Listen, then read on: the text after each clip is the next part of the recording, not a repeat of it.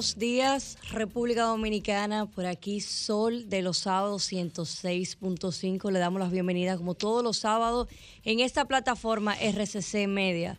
Hoy nos acompañan como invitados especial, como host especial, nada más y nada menos que nuestro gran amigo Eddie Skinner quien es abogado, comentarista y un invitado muy especial de este programa, y también Francisco Guillén, quien también es un joven prominente de la República Dominicana, acompañante y host principal de este programa Sol de los Sábados. Síganos por nuestra frecuencia 106.5 FM y Way Santo Domingo 92.1 FM Cibao por 94.7 FM Sur y este 88.5 FM Samaná. También por todas nuestras redes sociales y por todas las redes eh, digitales, perdón, aquí en RCC Media. Bienvenido Francisco, bienvenido Eddie. Muy buenos días por el pueblo dominicano. Hoy sábado 4 de junio, ¿no? Eh, agradecido de Dios y de todos ustedes por estar aquí en el día de hoy. Y agradecido de todos los oyentes del Sol de los Sábados y de esta plataforma de RCC Media que nos escuchan con mucha atención y mucho amor cada sábado. Buenos días, Francisco. Muy buenos días, Liz. Muy buenos días, Eddie. Muchas gracias por la invitación. Para nosotros es un placer estar aquí en lo que es una institución de cada sábado en la República Dominicana a través de esta plataforma y de las demás redes que integran RCC Media. Buenos días también para Yuri Enrique, Milicen Uribe, Susi Aquino, Gotro, también para Cristian Cabrera, Roselvis Vargas y para todo el equipo de Sol de los Sábados, quienes nos acompañan todos los sábados por esta gran plataforma. Señores, eh, una semana bastante activa, esta semana de, primera semana de junio. Bueno, le damos la bienvenida a nuestro coordinador Yuri Enrique. Sí, lamento, lamento, tuve una pequeñita situación con el vehículo. Bienvenida, Roselvis. Aquí estamos. Buenos días, compañeros. Buen día, Rosa Luis Vargas. Bienvenidos, eh, señores. Eh, ya tenemos invitados en cabina. ¿no? El saludo afectuoso a todos los que nos sintonizan a través de Sol 106.5 eh, y a través de las plataformas digitales. Bueno, pues como decía nuestra compañera Liz Mieses, el día de hoy nos acompañan Eddie Skinner y Francisco Guillén Blandino, que van a estar con nosotros, digamos, de bateadores emergentes, como, decimos aquí. Pero no de cuarto bate. ¿Eh? No de cuarto bate. Bueno, el tema del cuarto bate, ustedes saben que mm, ya eso está, ya es como en ONAPI, ya eso está como hasta registrado, ya hay, hay una nombradía con todo eso. Me gusta, me gusta más como Al Horford emergente para Sí, como Al Horford, correcto, correcto, correcto, correcto, como Al Horford, sí, que ya, pues, eh, el día de antes de ayer pues ganó él. Sí. Básicamente el juego, yo estaba reunido con unos amigos y me decían, no, no, no, eh, Golden State votó el juego. Cuando usted llega al último cuarto ganando por 18 puntos y usted pierde, fue que votó el juego. Digo, no, pero, los puntos hay que meterlos. los puntos hay que meterlos. No es gratis. Confírmame, Yuri, que no tengo el, creo que es así, pero no tengo el dato precisamente. El primer dominicano, ¿verdad? En, sí, en, llegar, en llegar a las finales de la NBA, es correcto, sí. El primer dominicano en llegar a la final de, la NBA. Si se coronan campeones, tendrá un anillo de campeón. bueno, efectivamente, efectivamente, esperamos. Eso es increíble. Esperamos que así sea. Don Francisco, ¿y usted?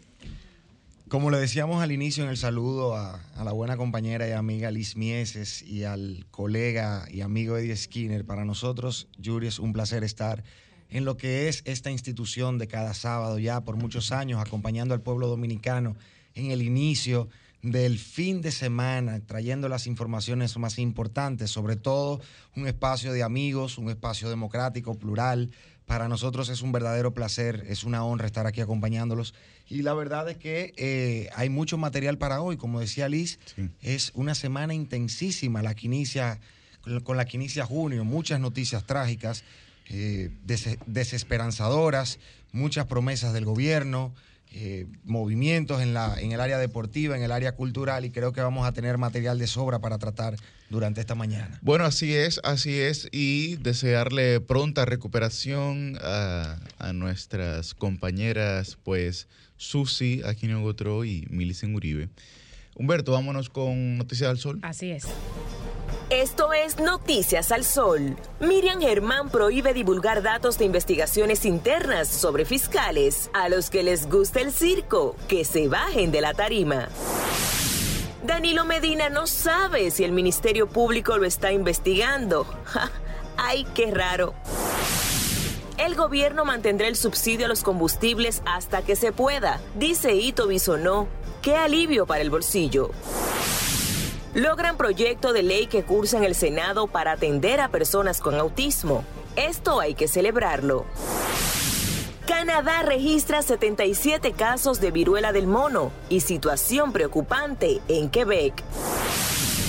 Biden urge prohibir en Estados Unidos vender armas, asalto a particulares, a poner candado después que le roban compay. Mientras el gobierno lanza militares a las calles para combatir la delincuencia, bandas imponen peajes para no atacar a personas y comercios. Sálvese quien pueda.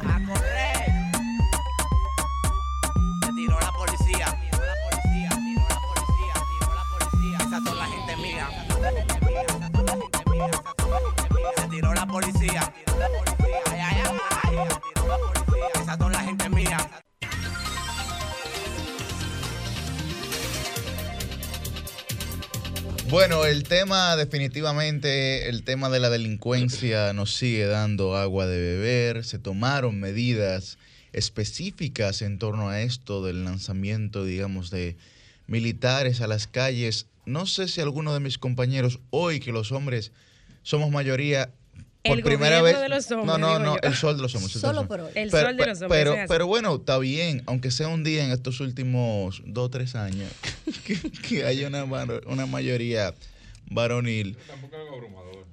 No, no, no. Está equilibrado. No, está equilibrado, está equilibrado. Claro. Pero yo lo que creo es que con este tema de la delincuencia, no sé si ustedes, don Cristian, tienen conocimiento del tiempo pretérito, es decir, del pasado, ¿no? de las cosas que ocurrieron. Y por eso en política usted no se puede andar con excusas pretéritas ni ausencias presentes. Y son las medidas que se toman en un país como este, en el que la delincuencia avanza y las soluciones, eh, si no es que se deterioran, pues se detienen. ¿Ustedes qué piensan? Miren, yo, qué bueno que tenemos a, a dos colegas, a dos amigos abogados aquí hoy, porque yo había estado viendo el asunto de la siguiente manera. Miren, ustedes saben que a principios eh, de la gestión del actual director de la policía, del mayor general Alberto Ten, eh, pues él había dicho en unas declaraciones, había alegado, Cristian, a ver si tú me corriges si fue así, la, ilegalidad, digamos, de los retenes o de las detenciones en la calle, eh, Skinner. Entonces, miren, yo creo que mucho del escenario que estamos viviendo ahora tiene que ver precisamente con la ausencia la policía en las calles. Porque una cosa, y ya me ilustrarán los abogados, es la ilegalidad o no de tú detener y requisar ciudadanos y la presencia de un fiscal o de una orden. Y otra, la presencia policial en las calles, que es un elemento básico de la disuasión para empezar, ¿no? Entonces yo creo que bien por el gobierno este, este operativo que in- incluso encabezó el presidente esta semana, que me pareció mucho. Yo creo que poner la figura del presidente a encabezar el lanzamiento de un operativo de seguridad, eh, caramba, ¿qué lectura le puede dar incluso a los turistas? Decir que el mandatario de una nación encabece, se ponga al frente de las filas y de los cuerpos del orden para mandarlo a la calle, dice mucho de la gravedad del asunto. Pero bueno, bien que en adición a los 38 mil o 39 mil miembros de la Policía Nacional, pues se adicionen estos miembros del Ministerio de Defensa. Eh, pero yo creo que de entrada, la situación que estamos viviendo está generada en gran medida por esa retirada de las unidades policiales de la calle. Y, quisiera que, me ilustren ahí un poquito en este tema de la ilegalidad o no de, de los retenes, que eh, fue una de las cosas que, si mal no recuerdo, alegó el mayor general Ten eh, a, inicios de haber asumido la dirección de la policía. Sí, bueno, buenos días nuevamente. Yo estoy observando una, eh, observando no, es una gran diferencia un retén de lo que es un plan conjunto de, de patrullaje mixto y preventivo por parte de miembros de las Fuerzas Armadas y la Policía Nacional. Y en aquel momento eh, es evidente que el enfoque de lo que es el combate a la criminalidad y a la seguridad ciudadana no, no se logra. Usted parando a un ciudadano que viene de su trabajo y aplicar un, un ¿no? Y, o una supervisión, como muchos quisieran llamarle, porque al fin no se logra ningún objetivo de dos personas que vienen transitando con su familia o conversando de cuestiones familiares o de negocio en su vehículo privado. Y más bien, pienso yo que eh, el enfoque del, del patrullaje mixto y de prevención de miembros de las Fuerzas Armadas y la Policía Nacional, que es un esfuerzo conjunto entre ambas in- instituciones, viene a, a llenar ese vacío que refiere Roselvis, ¿verdad? En el sentido de que se necesita una presencia mucho mayor de la autoridad pública y pienso yo que también no tan solo de las de la Policía Nacional, sino también de las Fuerzas Armadas. Por eso yo hacía la, la diferenciación entre Sí. los retenes, que habrá que ver la legalidad o no, y la presencia policial. Ah, lo- lo por lo ejemplo, yo- mira, tú, lo tú re- sales de tu casa y tú puedes recorrer para llegar a tu trabajo diario seis avenidas eh, eh, Sí. entre la principal y algunas entre barrios para botarte los... Y en la noche de regreso, y fácilmente tú no te encuentras una patrulla. Los retenes, mira, mira qué pasa, los retenes, eh, una- un- la autoridad te puede detener en cualquier estado, o sea, eso puede ocurrir.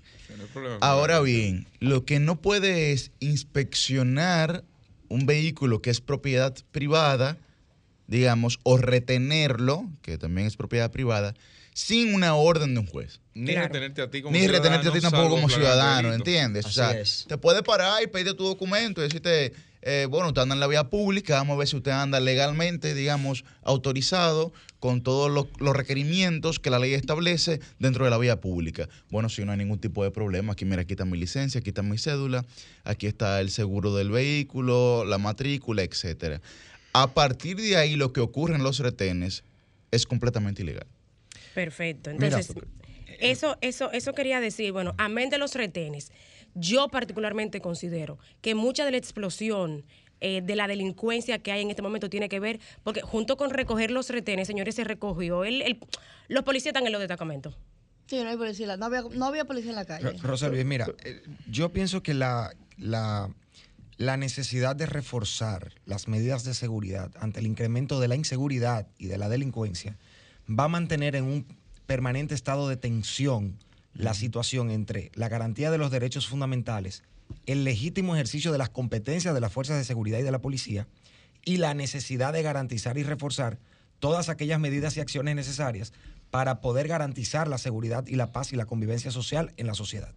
Va a haber una tensión permanente, porque mientras la policía y ahora en este caso con el patrullaje mix- mixto, las fuerzas de seguridad tengan que incrementar su presencia, sus actuaciones, su supervisión y sus requisas, esto podrá ir un poco en desmedro de la libertad con la que los ciudadanos normalmente circulan es y realizan sus actividades cotidianas. Efectivamente. Y eso es normal aquí y en cualquier parte del mundo. Claro. Mientras más medidas de seguridad se toman, más restricciones ellos representan a la, a la esfera de libertades ejercidas por cada uno de los ciudadanos.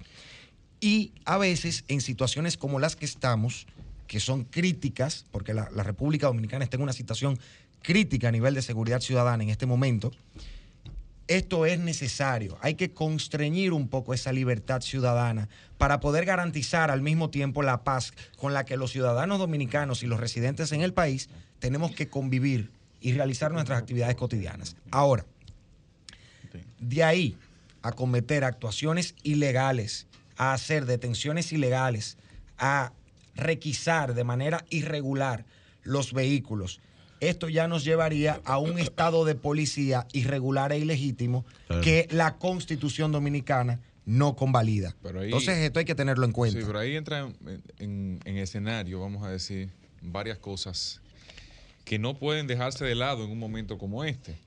Y todo el que observó cuáles son las evoluciones de los procesos económicos de los países, en alguna medida están conscientes de que la falta de preparación a lo que venía posterior a la pandemia te generaba la posibilidad de que se incrementara la delincuencia. Todo el mundo sabía que aquí la delincuencia iba a incrementar. Claro. ¿Por qué no se pensó antes en cómo atacarla? De fondo, de raíz, de base. Ahí está el grave problema. Ayer mataron cuatro personas y hay varios heridos. Una joyería asaltada, se escapó uno, uno muerto y uno, y uno bajo la tutela de la policía. Sí, pero hay que diferenciar los enfrentamientos por ajustes de cuentas, Sí, sí, por sí, pero ejemplo, es que- es que uno y la parte- delincuencia uno parte- común. No, pero uno parte de esa presunción, pero no sabe a fin de cuentas hasta que las investigaciones no arrojen Claro. el resultado a qué se debe. Mientras tanto es inseguridad ciudadana. Todo va dentro del marco de la inseguridad ciudadana.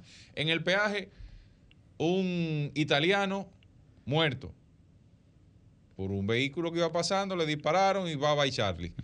En San Isidro, el caso de que ya todos conocen, que ha sido el más, eh, el que más ha circulado en las redes sociales, algo que parece sicariato, eh, pero que todavía hasta que la policía no arroje resultados finales, uno no tiene la idea de la teoría de la investigación que seguirá para el proceso judicial, para la búsqueda y posterior, y posterior captura de esa, de esa gente involucrada. Tres muertos, o dos muertos y un herido. Eh, uno se va a Santiago en el puñal, con el Mm. presidente en Santiago, Mm. con el presidente de la República en Santiago, inaugurando obras, haciendo actividades. Un señor de una ferretería, un empresario, papá, dos plomazos muertos.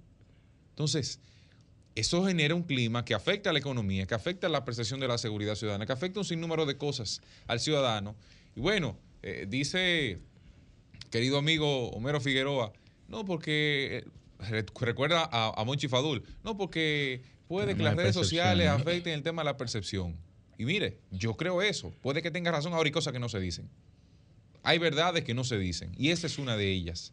Porque sea o no sea cierto, no hay un estudio científico que lo respalde, pero sea o no sea cierto, lo que abrogue como resultado, eso que se está presentando, evidentemente puede generar mayor malestar en la ciudadanía, como generó el paciencia de Chubásquez. Ninguna de las dos cosas iban, no debieron ser mencionadas. Y ahí está el resultado de cómo la cosa sabes- la ve la gente de cara a un gobierno. A propósito de, de- de la percepción, yo, señores, yo corroboro totalmente que ciertamente hay un incremento que tiene muchísimo que ver, como ustedes han dicho, con eh, este tiempo post pandemia. Pero mira, no le tocará al vocero de la presidencia, ni siquiera como tú sugieres, eh, referirse al tema de, la percepción, pero yo te voy a decir algo. Cuando yo vi en, en redes el video de esta jipeta que llegó y le llevaron la escopeta al seguridad que estaba en el Hotel WP en la Sarasota, a mí de verdad que me entró un estado de inquietud porque yo dije, Dios mío, Liz, ¿Y cómo la gente es una zona en la que uno pernota, en la que Claro. tú nunca te lo esperas y tú dices, caramba, si la cosa está llegando ahí. Y de verdad, Cristian, que yo me sentí alterada. Señores, yo, yo dije, mira, yo que nunca he pensado en irme del país, yo dije, pero Dios mío, pero ya yo entiendo por qué la gente lo contempla. Yo, yo o sea, quisiera, que la percepción, para que tú veas cómo se influye. Yo, yo quisiera ahí como el mercado de eh, valores. eh, entablar un, un hilo conductor entre lo que establece Cristian en el sentido de lo que es la diferencia entre la delincuencia común y lo, y lo que es la criminalidad organizada. Mm. Es cierto, Cristian, que hay que esperar que las investigaciones den los resultados sobre el, el motivo que generó, por ejemplo, ese acribillamiento en Santo Domingo Este a tres jóvenes que se desplazaban en, en un vehículo. Porque, aunque la investigación es la, es la que va a dar los resultados, la política criminal o los expertos en política criminal y todo lo que tiene que ver en materia de seguridad ciudadana, el modus operandi mismo te va indicando que no son crímenes de la delincuencia común o, o de ratería, como llamamos los lo criminalistas. Eh, se trata, y puedo afirmarlo, la, la experiencia en materia penal me lo, me, lo, me lo indica así, que se trata de elementos de sicariato y criminalidad organizada en varios crímenes que en los días de hoy se han cometido. De 4-1, de lo de ayer de 4-1 fue sicariato. Pero ¿y Los el del italiano tú qué crees que la- sea? sí, pero es que- Asalto, el es que- es italiano. que estamos ¿Eh? viendo- El del italiano, en, en el peaje de las Américas. Sí, pero es que estamos que viendo un, un elemento común que es con el tema de, de las armas de fuego en, en- en- en- en esto, que es una, una- un modo operandi casi siempre de lo que es Eddie, la pero cuéntale que nadie está negando la inseguridad ciudadana. No, no, No, evidentemente. No, no, yo no No, estoy diciendo bueno, que están pero- negándola. Yo lo que estoy diciendo es que el gran problema no es un tema de crimen organizado y que se reduce a dos o tres personas que están vinculadas a ese crimen o a los que puedan confundir que están vinculadas a ese crimen. Yo lo que estoy diciendo que es un tema que se basa en el, en el quitarle a cada ciudadano lo que tiene a través de asaltos y en los cuales pueden morir. Que la excepción es el crimen organizado con el caso de sicariato, por ejemplo, que se presentó ayer. Pero cuando tú ves las últimas tres Una semanas, ola, que es lo que utiliza de, referen- Sí, claro. de referencia el propio presidente de la República para referirse al incremento de la delincuencia, la mayoría son Tú asaltos. sabes, Cristian, que, que la verdad es que yo creo que tú tienes toda la razón. Aquí faltó un tema de prevención, como pasa mucho regularmente y ha pasado por lo largo de los años. Hay un tema de prevención. Yo creo que el tanto el presidente que obviamente dio un paso a favor con esta salida de los militares. que estoy de acuerdo en esa Mi- salida de los mi- militares. Lo malo y- fue que la criticaron antes.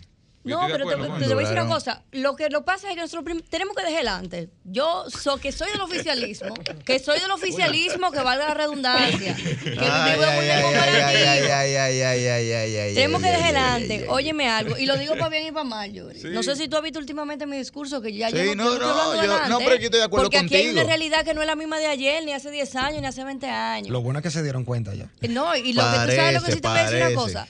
Siendo del oficialismo, que todo el mundo lo sabe, yo sí tengo que decir que tanto el ministro de Interior y Policía y el, y el jefe de la policía tienen que ponerse los pantalones. Ojalá que esta medida lleguen verdaderamente a traer eh, tranquilidad a, la- a los dominicanos, porque después saliendo de una pandemia, saliendo de una crisis mundial, también recuperando la economía, verse la situación que está viendo la República Dominicana hoy en día, que la verdad es una ola. Yo no sé si es organizada, yo no sé si es percepción, yo no sé. Lo que yo sé es que cuando tú ves que en los alrededores de cada uno se acercan y se acercan más, es porque la percepción se está volviendo una realidad. Entonces, el gobierno como tal tiene que empantalonarse y buscar la solución al tema de la delincuencia y de la inseguridad ciudadana. Y te lo dice una gente que, por ejemplo, en el día de ayer, que estuve en el sector de la Yuca de Naco a las diez y media de la noche, y tengo que reconocer que llegó un equipo de, de ¿cómo que se le dice, perdón? De, mixto. Despectivo, sí, patrulla de mixto, un equipo sí, sí, mixto, sí. Un Una un- patrulla una patrulla mixta. mixta. Una y la mixta, verdad sí. es que yo misma me asombré por la forma como llegaron, porque llegaron bastante humildes, acercándose a la gente, preguntando si todo estaba bien, que cualquier cosa estaban a la orden. Yo dije, wow, nosotros estamos progresando independientemente de lo que sea, porque ver un, una patrulla Lo mixta. que pasa es que la, formación de los militares regularmente es una formación mucho más acabada que la de los policías. Pero eso ha déjame sido, decirte Eso ha algo. sido así históricamente. Espérense. con- cuando con- usted ve, cuando usted ve un, un, un listado del ejército, cuando usted ve un listado de la Fuerza Aérea, usted está viendo una persona que ha cumplido una serie, digamos, eh, de procedimientos que le llevan a actuar de la manera en la Claro, que Y te voy a les decir dicen. Hay algo, un y elemento, y perdón, y- Roseli, y- para terminar ya, para concluir ahí.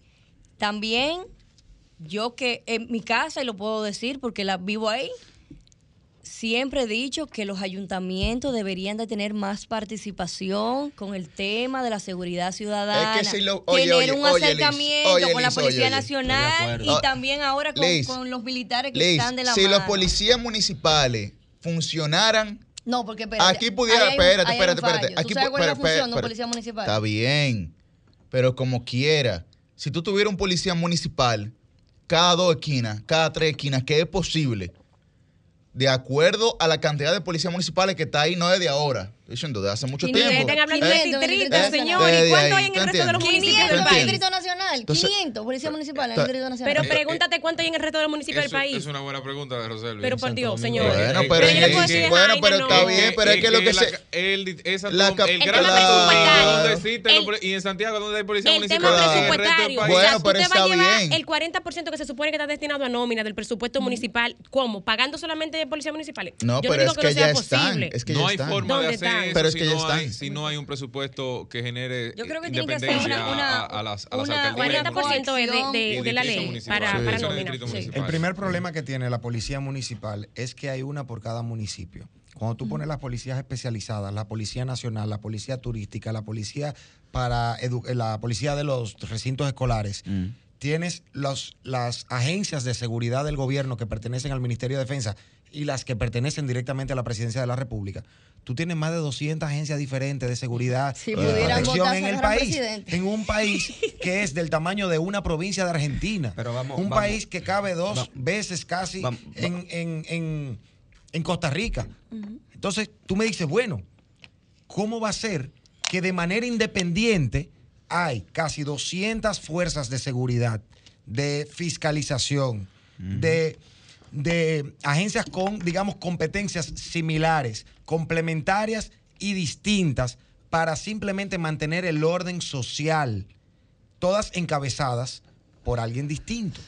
¿Qué tipo de cohesión puede haber en ese contexto para un territorio tan pequeño para que tantas fuerzas de seguridad estén administradas por tanta gente Todo el diferente? mundo por su lado, lo que parece. No hay forma. Y aquí entro, eh, Yuri, con lo que tú hablabas de la formación de los militares. Mm. Ciertamente, los militares tienen una formación mucho más técnica, mucho más táctica, es la palabra Ujú, quizás más sí, sí. conveniente Así para es, esto. El problema que hay allí es que los militares están formados para una defensa absoluta. La Policía Nacional tiene una competencia de mantenimiento del orden enfocada en los derechos humanos, De diálogo con en el la ciudadano, claro. colaboración con el ciudadano Claro. y de acompañamiento con el ciudadano. Que no está Que mal. no ocurra es otra cosa. Lo que pasa es que la labor de la policía es el mantenimiento del Claro. orden ciudadano. La de los militares es de defensa del espacio aéreo, del espacio marítimo, del espacio terrestre. Por eso es mucho más táctica. Sin embargo, cuando uno habla de patrullaje mixto, uno entiende que esa capacidad y esa especialidad de los militares se pondrá al servicio del orden ciudadano siempre y cuando los policías puedan dirigir el trato con el ciudadano. Porque si no ocurre de esa manera, los militares van a ser agentes tácticos frente a ciudadanos cuando no tienen Exacto. el- la formación para el trato con el ciudadano. De eso yo quería hablar. Ese es el tema. Francisco, miren, dentro de las dentro de las fotografías que yo vi que circularon del lanzamiento del operativo, vi algunas fotos que me pareció ver miembros de la unidad de los cazadores de Constanza. ¿Y por qué digo esto? Ayer me comuniqué con Diego Pesqueira para confirmar el dato. Él me dijo, bueno, hay que ver porque el uniforme de los de Ciudad Tranquila, que también son militares, Ciutrán, se parece un poco al de los cazadores de Constanza. ¿Y qué es lo que quiero señalar de esto? Los cazadores de Constanza, al igual que otras unidades especializadas, no están formados, como tú señalas, Francisco, para el trato con ciudadanos. O sea, son gente que están formada precisamente para la defensa del territorio, que se, Tácticamente. que se forman en montañas, eh, comiendo a veces lo que pueden. No están capacitados para hablar con la gente. O sea, y eso no lo digo por mal. en algunos casos, que, que conste, Claro. digo que en algunos casos algunas unidades especializadas, no todos los miembros de, de la, del Ministerio de Defensa. Entonces, finalmente no lo concreté con Diego ayer, ojalá que Mariela Camaño o alguien del Ministerio de Defensa pudiera confirmarnos el dato de Sí, cuáles hombre, son una todas las unidades especializadas que eh, están, eh, digamos, como miembros del Ministerio de Defensa apoyando a la Policía Nacional, porque ciertamente hay algunas unidades de esas que su formación no es para el trato, que señores, no, no están capacitados, no están formados para hablar con la gente o que den una orden y que no se le cumpla. No, por no, ejemplo. no, eso no es un tema de hablar ya. Ahí no, ahí no se va a hablar. ¿no? Hay que ejecutar. Señores, No, hay no delincuentes, pero te pueden parar a ti o a Liz No, como no, no, no, estaba pero yo no, no, no, ¿Dónde era que perdón. tú estabas Yo no, esa estoy, noche? yuca, la yuca. yo no estoy diciendo que esté de acuerdo o no. Yo lo que estoy diciendo es que efectivamente ahí hay, eh, digamos, activos que no van a hablar. Pero como hablar dice con nadie, Francisco, lo correcto es que sea la policía que la que para- dirija todo dentro- este de- operativo y que se apoye es- de, es los militares. Es evidente que el trato con el ciudadano lo va a realizar la Policía Nacional. Esperemos. Ahora, hay operaciones en el territorio de la República Dominicana que tienen que contar con, el- con organismos especializados de las Fuerzas Armadas. Personas que tienen un poder de, de- de- de desestabilizar el orden público, que eso es como dice Yuri, eso no es para sentarse a hablar. Tipo la Aquí hay, tirándole aquí piedra a hay que guaguas garantizar la seguridad Sí. de los ciudadanos de la República Dominicana, hay gente que ahí no. garantizando el derecho de todo ciudadano y sin violar el Estado de Derecho. Ahora, aquellos desaprensivos que bajo un organismo o una organización criminal pretenden desestabilizar el orden, eso no hay que hablar. Ahí. Hay que ejecutar y desplazarse al territorio nacional y, de- y- y- y neutralizar eh, esos organismos, esos, esos, esos órganos criminales. Ojalá que Pero no se lleven de, de tajo ahí algunos buenos ciudadanos que Sobre- quizás los intercambios con esas unidades puedan tener algunas Sobre eso que tú señalas, de quién dirige, la, en este caso se anunció que la Fuerza Aérea era quien iba a estar a la cabeza. Sin embargo, hay una rotación que se hace cuando esos proyectos están en, en curso, de cada tres meses casi siempre, o cada cuatro meses. Ahora, me sorprende que no se dirige en una ocasión como esta por el ministro de Defensa. Me parece que está en Estados Unidos acompañando a Hipólito, le hace guardaespaldas ahora del expresidente Mejía. No, parece así que le gustaba más. Pero una realidad está en Estados Unidos. ¿Dónde está el ministro de Defensa? Vamos a buscar al ministro de Defensa. El presidente ahora mismo no puede reunirse con el ministro de Defensa en una de las crisis más grandes que hay en términos de seguridad. Entonces, el ministro de Defensa está en Estados Unidos. En viaje oficial. de, de guardaespaldas con el presidente Hipólito Mejía. eh, lo que me parece un desatino, porque ya él es más ministro de Defensa que eh, jefe de escolta del expresidente Más Meji- no, eso, Mejía. eso es lo que es. Digo, exacto. es más porque en algún momento fue eh, Claro. jefe de escolta del, del expresidente Hipólito Mejía. Y no estoy hablando de esto como algo indigno, sino como eh, las prioridades del Estado sobreponerlas a, a decisiones o a temas particulares Está fuerte eh, eso, que, eh, que haya en la ande por ahí actualidad. en esas condiciones, si es así. Pero bueno, Por eso Bueno, yo digo, tiene se- que ponerse eh, los pantalones, sí, mi mira. querido y estimado ministro y amigo, y también el jefe de la policía. Bueno, señores, aparte de este tema y antes de pasar con la gente, yo quiero hacer una pregunta. ¿Qué es lo que le pasa al Senado? ¿Qué es lo que le pasa al Senado? explícate. ¿Eh? Explícate. No, ¿qué es lo que le pasa al Senado? Bueno, el Senado se despacha hace dos semanas con una posible ley mordaza y luego esta semana con una ley que dice que ellos van a regular eh, las aglomeraciones en la actividad masiva. O sea, primero nos metemos con la libertad de expresión y luego con la libertad de asociación. La, O sea, el Senado está ahí, digamos, para limitar Pero- derechos. Es que ellos saben, el, efe- ellos saben el efecto demoledor de la Plaza de la Bandera y tienen miedo de Pero que es que yo no estoy entendiendo lo que está pasando No en el eso. Senado. pero de verdad, mira, yo no lo estoy entendiendo. ¿De quién esa iniciativa? Es lo Bueno, primero. de la ley Mordaza fue de Melania Salvador. Melania fue de Salvador. Melania De Melania Salvador, Salvador. y la de aglomeración Me parece del también. senador Santiago Zorrilla. Sí, también fue del PRM, los dos del PRM, Vicepresidente. los dos del Pero vale PRM, decir dos del que- PRM. que la llamada- Por la ley Mordaza votó, votó todo el PRM. Y por esta ley que todavía no se ha presentado, más bien la, eh, se, se introdujo. Sí, está en discusión, eh, está en discusión. Pero, digo, pero, pero esto es una barbaridad lo que Vale aquí está decir pasando. que, que la llamada ley Mordaza, como la han bautizado, eh, aunque el proyecto ahora lo introdujo la diputada Melania Salvador, que me parece un desatino, pero ese proyecto tenía tiempo eh, dando vueltas en el la- Senado. Eso es correcto. Eh, creo que Julio César Valentín lo había introducido en otro momento, pero eh, creo que se le han hecho muchísimos cambios eh, en el trayecto del, del tiempo. Eso es lo que pero hay que ver, lo que había tenía antes y lo tiempo que por hay ahí ahora, ¿no? El tema de ese proyecto básicamente los términos vagos que hay. Sobre el otro, Claro, Yo creo porque, que porque utilizan faltado- esa, esa amplitud para la aplicación discrecional de la normativa. Para la selectividad. yo lo, que me, Para que me sirve según para una cosa. interpretación. ¿Eh? Lo que Según me- interpretación. Ah, Así según es. el mar, según, según, el. Pero, pero sobre el otro proyecto, el de regulación de los espacios públicos, una cosa así, no recuerdo cómo se llama con exactitud. Yo leí el proyecto y creo que aunque hay cosas que enmendar, básicamente se refiere a temas de eventos donde la boletería se esté, digamos que, por ejemplo, un concierto de Cristian Cabrera. Nadie va a ir, pero bueno, un concierto de Cristian Cabrera en el estadio Quiqueya. Son 10 mil boletas. Tú canta, Cristian. No, hombre, en el baño ese. Son 10.000 boletas que hay disponibles. Que en el camino no se hagan 10.500 porque se está vendiendo demasiado y hay que completar un espacio. O, o que se. Es básicamente a eso que va el proyecto, aunque hay interpretaciones que hay en el fondo del proyecto que pueden. Pero es que tú no que puedes. pueden mantener eso, que pueden eh, Ah, eh, eh, tú sabes. al Ministerio de Ay, Policía mío, usted. Ay, Dios que tú sabes que- que- Cristian, el, problema con ese ¿cómo proyecto es el siguiente. El Cristian, tú pro- lo sabes. El problema principal con ese proyecto es el siguiente. Parece que quien lo redactó no, no va a eventos, a espectáculos masivos, no va a conciertos, nunca fue un festival de esos que hacen aquí en el estadio, en el estadio olímpico. Es muy difícil para una empresa organizadora de este tipo de eventos, para una productora de este tipo de eventos, tú exigirle que en todos los espacios que van a ocupar los espectadores y los asistentes, tú tengas sillas numeradas relacionadas con la boleta que se compró. Porque al final la dinámica de ese tipo de espectáculos admite eso en un área determinada del espectáculo. O en un momento Así es. Y determinado en un también. momento- y para un espectáculo momento. determinado. Luego, En un No mismo terreno, por ejemplo, que, que Special Guest. Exacto. Exactamente. Luego, hay una dinámica entre los jóvenes de llegar a los conciertos, a este tipo de espectáculos y de eventos, juntarse todos ahí. Quizás la dinámica de tú tener sillas en cada uno de los terrenos, que cada uno deba tener su silla y se conciertos así. no funciona.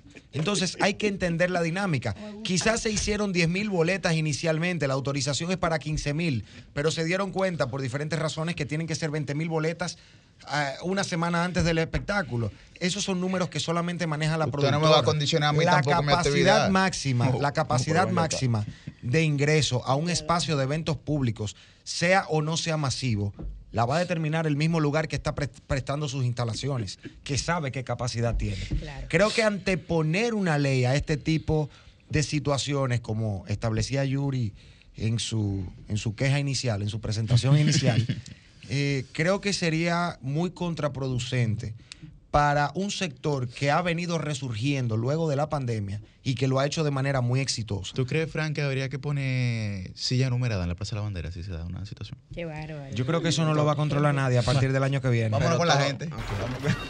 Comunícate 809-540-1065. 1-833-610-1065 desde los Estados Unidos. Sol 106.5, la más interactiva.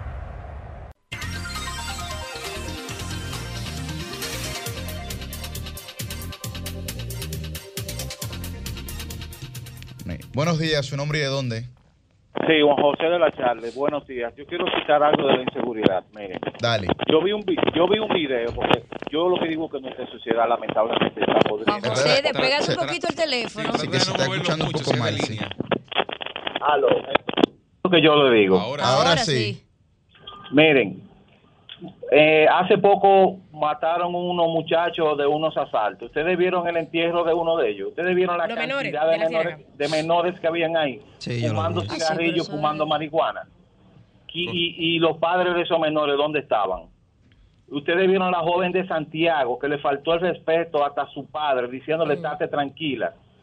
Y la tipa le agredió a un policía. Si no es un policía con carmado, como ese muchacho estaba, hubiese habido un problema mayor. En nuestra sociedad está podrida. Tenemos que trabajar los niños, ir a las escuelas, porque no mientras no se haga algo en las escuelas de, de de ver la realidad de nuestro país, no vamos a cambiar. ¿Por qué? Porque queremos ganando el dinero fácil. Pasen buen día. Ahí está su llamado. Es muy acertado. Se nos fue esta, ver. Buen día, ¿su nombre y de dónde? Sí, buenos días, Yuri. Adelante. Josecito Praditos. Adelante, Josecito. Y mi, mi, se- mi, Está aquí tu regidora, está aquí. mi regidora, un abrazo a mi regidora. Gracias, querido. Eh, Yuri, Dale. eh, mi, mi inquietud es que yo veo que la gente dice algo, pero no le da la definición. Por ejemplo, cuando tú comienzas un tema, eh, es bueno que tú lo termines. Por ejemplo, yo vi esto en tal parte, yo vi un militar en esto, yo vi eh, un civil en esto. Eso no se puede así, porque mira, hay un vocero de la policía que esa gente le, le dan seguimiento a todos los casos y tú ahora mismo tú llamas a ese señor y tú le preguntas por el caso de, de, de la ciénega y él te da la No, es que definición, él te contesta de una vez.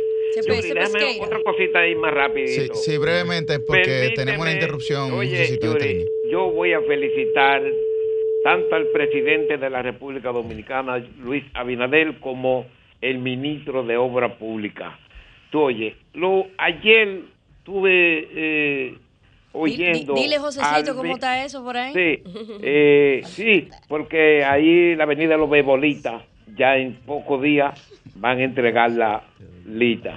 Entonces, cuando yo llamo para eh, decir que hay una calle mala y me la resuelven, yo tengo que también volver a llamar también para decir gracias al ministro de Obra Pública Bien. que ya me resolvió el problema de la calle tal que yo estaba llamando porque estaba mala. Gracias. Gracias. pasen buenos días. Bien, bien. Muchas gracias. Buen día, ¿su nombre y de dónde? Buen día, Adelante. Nicolás Santo Domingo Este. Dale, Nicolás. En relación al comentario que hacía un oyente Sí, de la delincuencia de los juveniles, sí. eh, no podemos quitar la responsabilidad que tiene cada padre. Eso es lo que está sucediendo en este ahí momento. inicia todo. Los muchachos están cri- criando solos, con, con internet y celular, y sobre todo en los barrios. Donde hay que atacar para resolver el problema de manera masiva es en los padres, crear conciencia en los padres para la crianza de sus hijos. Buenos días y bendiciones. Bien. Muchas gracias. Buen día, ¿su nombre y de dónde? Saludos, Roberto de San Juan. Adelante. Mire, eh, hay un aspecto que ustedes no han mencionado eh, y es algo que yo he notado en muchos de estos atracos en la calle, un elemento de que las personas parecen estar entrenadas con algún tipo de conocimiento táctico. Cuando, cuando hacen esos asaltos que van más de tres o cuatro atracadores, eh, eh, un tipo comando, o sea, llegan al Ese peine de sitio, 30 balas que tenían ayer, ¿ustedes vieron eso? Sí, sí, sí, sí. sí. intervienen con las personas, o sea, algo muy organizado. No estoy diciendo con eso este, que todos los atracos o los sicariatos se dan de esa forma, pero es de conocimiento general que dentro de la policía hay organizaciones delincuenciales, hay sicariato y nadie menciona eso y creo que por ahí es donde eh, tenemos que partir porque sirve de aliciente al, atracador común que sabe que en muchas ocasiones tiene que estar confabulado con, con la autoridad del sector para poder hacer esos atracos. Así que eso es un secreto a voces que nadie comenta, que nadie habla y solamente nos vamos por las ramas, por lo sensacional. Eh, se pierden vidas inocentes, claro, pero hay un elemento de corrupción muy, pero que muy grande dentro que se puede ver en muchos atracos donde hay, hay un- una precisión muy clara en cuanto a esas ejecuciones. Muchas gracias, buen día. Muchas gracias. Así es. Buen día, ¿su nombre y de dónde? Buen día, está al aire. Bueno, se nos fue eso. Buen día, ¿su nombre y de dónde? Buenos días, mis hermanos. Ey, adelante. Ay, cuánto tiempo. cómo- Ahora veo otra nueva adquisición que tiene ahí muchachos jóvenes ahí. Eso es bueno. Sí, sí, sí. La juventud primero antes de todo. Son jóvenes pero experimentados. Exactamente. No, se le- no, tiene, no tiene ningún tipo de desperdicio.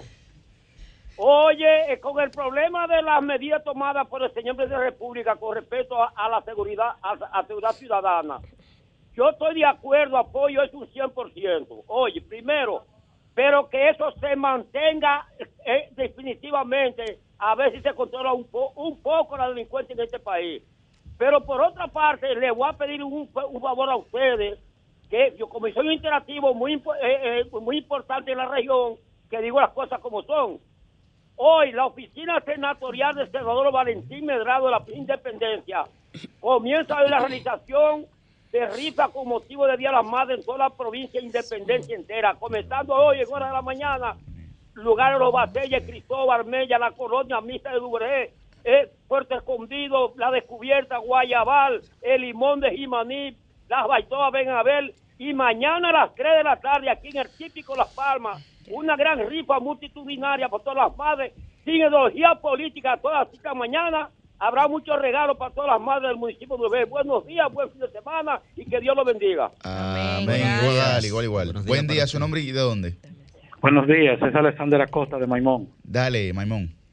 Miren, este, eh, como le da unos cuantos minutos a una cuanta gente, yo quiero que me den un, unos cuantos- un minutico a mí. Dale, dale, dale. Sí, está bien, tranquilo. Mire, eh, escuchando, escuchando un y viendo un reportaje de una periodista que no voy a decir el nombre ahora, una, una periodista de, de investigación muy importante, que ella, oigan, que ella dijo, ah, no, que, que le dieron 1.500 millones de pesos a, a, la- a- a las ayudas, pero la, la constitución está plasmada que al más necesitado hay que ayudarlo.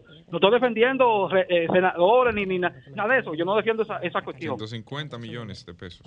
1.500, no, 1.500 millones. Bien, 150 perfecto. millones de pesos. Bueno, perfecto, pero oigan, entonces esa periodista tan afamada que yo soy yo la sigo, pero yo lo sigo más a ustedes. Yo la sigo y veo las cosas de YouTube y, y el canal que ella trabaja, pero yo estuve chequeando, porque yo no tengo tanto tiempo interesado en las cosas sociales, en la política de este país, pero me he nutrido mucho y estuve yo viendo su, su, su reportaje pasado, su cosa, a quién, a quién ella ataca, a quién no. Ah, pero entonces hay 287 mil millones de exenciones fiscales.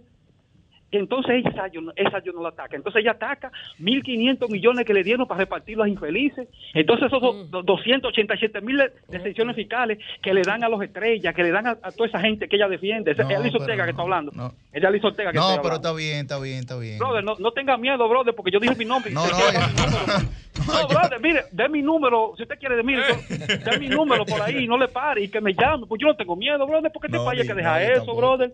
No, brother, que deja eso. Y es la realidad, brother. Entonces, ¿por qué ella no ataca a esa gente y defendió la- las cuestiones de, de, de, porque yo estuve también viendo unos videos que ya defendió también la, la, la- la cuestión de cuando vendieron la CDE, que eso sí es verdad que fue un atraco de 100 millones de dólares de este país. Entonces, explícame tú a mí por qué ella. Mira, ¿sabes que yo, pues, ¿sabes? Mire que yo, en que yo creo, los periodistas que dicen, mira, yo soy del PLD, yo defiendo el PLD y me busco mi cuarto con el PLD, con el PRM, yo lo escucho eso. Pero esta gente que me viene a decir que agua vivanía y haciéndose multimillonario. Sociedad civil.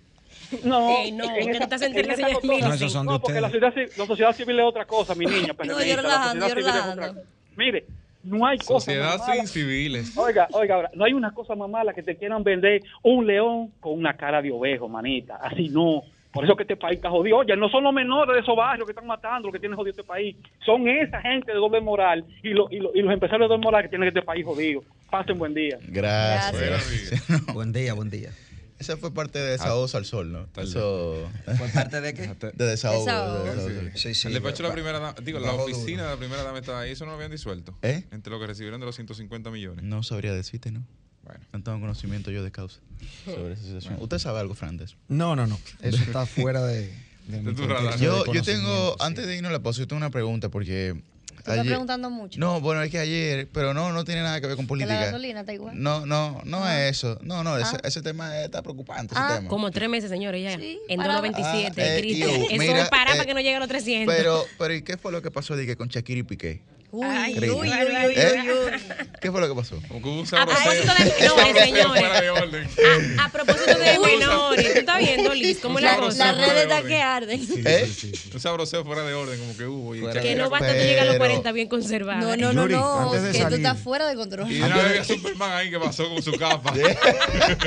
A- aprovechando el tema y antes de salir, no sé si me pueden dar la concesión de que la última pregunta antes de salir a comerciales me la den a mí. No, adelante, adelante, mi líder. Usted es líder y guía maestro de esto. Como yo viendo, yo viendo, repasando un poco todo lo que ha pasado con el tema de la delincuencia y la seguridad ciudadana, me pregunto, eh, la entrega voluntaria de las armas, que fue un plan al inicio del gobierno, no funcionó. Ay. El plan de reforma policial no ha dado pie con bola. El cambio de jefe de la policía no ha servido de absolutamente nada. De hecho, la situación está peor. El patrullaje mixto apenas está empezando, tampoco hemos visto, ¿verdad? Mucho, eh, muchos resultados porque el tiempo no lo ha permitido. 48 horas. Claro, el plan claro, de hay que ver. no, ha- no, no está en ejecución. El tema migratorio está cada vez peor y todo eso confluye en el Ministerio de Interior y Policía. Yo me pregunto cuántos chances más le va a dar el presidente al ministro Chu Vázquez. Cambio y fuera.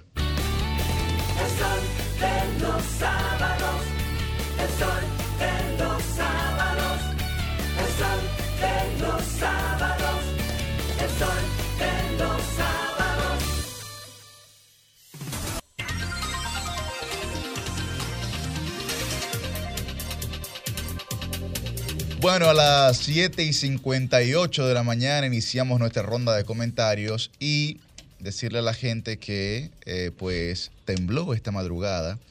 Eh, hubo un epicentro en Salinas, en Baní, de una magnitud aproximadamente de un 4.2, 4.3 y la gente lo ha estado reportando. En Barahona también. Y en Barahona la gente lo ha estado reportando desde tempranas horas. Bueno, iniciamos con el periodista joven. Muy buen día, don Cristian Cabrera, que tiene un tema muy interesante para el día de hoy. Buenos días, República Dominicana. Sábado 4 de junio. Sigue el año corriendo, la gente esperando su doble sueldo para soltar un chin las deudas o para hacer algo. Está fuerte la cosa y el 2023 tampoco es que pinta muy bien según los organismos internacionales. Miren, hoy yo quisiera medianamente hacer, entre anécdotas, algo que me ocurrió en el año 2017 y que ya cinco años después el tiempo me permite evaluar, digamos que en su justa dimensión, si fue o no fue correcto, si estuvo a la altura de las circunstancias o no lo que entonces ocurría. Miren, el 22 de, febrero, de enero del año 2017, aquí se produjo algo histórico, porque la categoría de histórico lo tiene. Eso es irrefutable. Y se trata de una marcha que se dio en toda la 27 de febrero hasta llegar al, a la plaza, al Parque Independencia, me parece, si la memoria no me falla, y fue la Marcha Verde.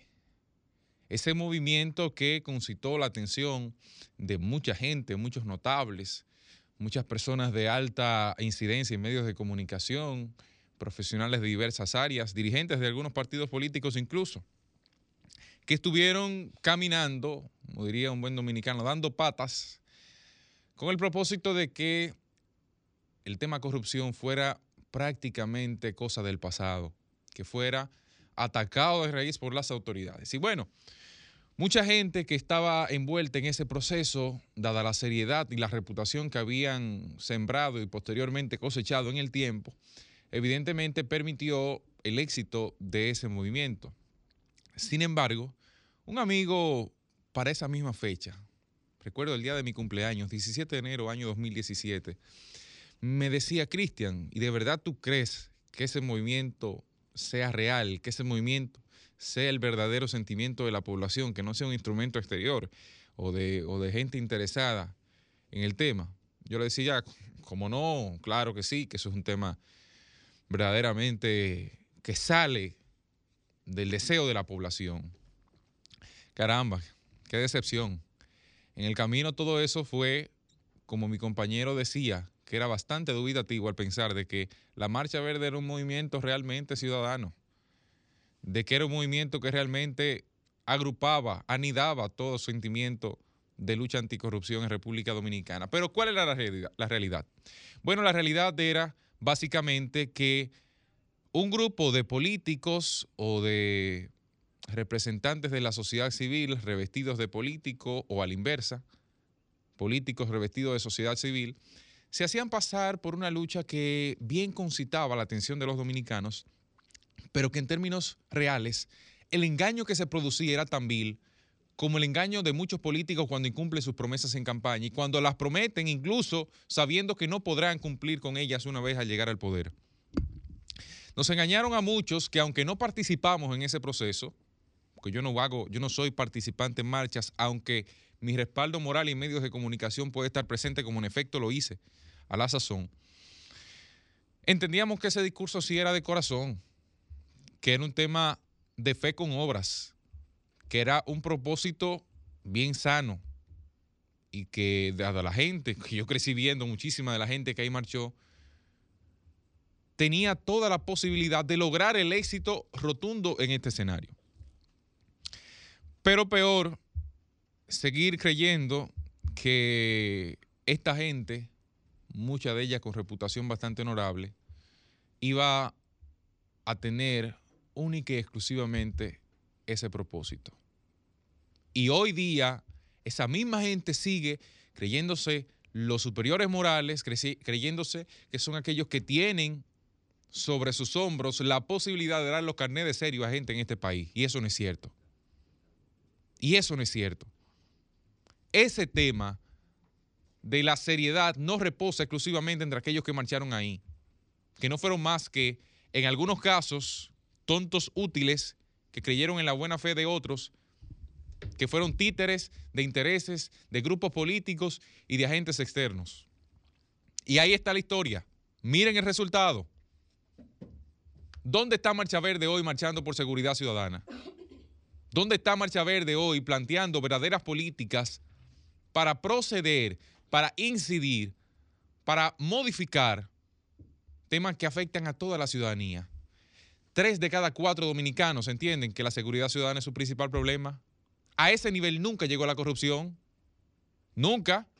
Y ya han utilizado el color amarillo con el 4% cuando lo que querían era favorecer a grupos empresariales para que se le comprara todos los insumos que iba a ser utilizado con la construcción de escuelas y el desarrollo de tecnologías. Utilizaron el color verde para la marcha contra la corrupción. Utilizaron el color negro para la feria de empleos que hubo frente a la Junta Central Electoral, de un hecho que no han vuelto a marchar ni a manifestarse, pidiendo lo mismo, porque el delito sigue ahí, lo que ocurrió sigue ahí, lo que falló en esa Junta Central Electoral sigue ahí y no hay nadie que haya pagado por eso, que costó millones de pesos a los dominicanos. Un proceso fallido. Una Junta Central que se advirtió de muchos problemas que tenía. Pero que bueno, una vez logrado el propósito, se han olvidado de que le está en sus manos, de que estaba en sus manos la confianza de mucha gente en este país que en alguna medida entendía que ellos eran serios.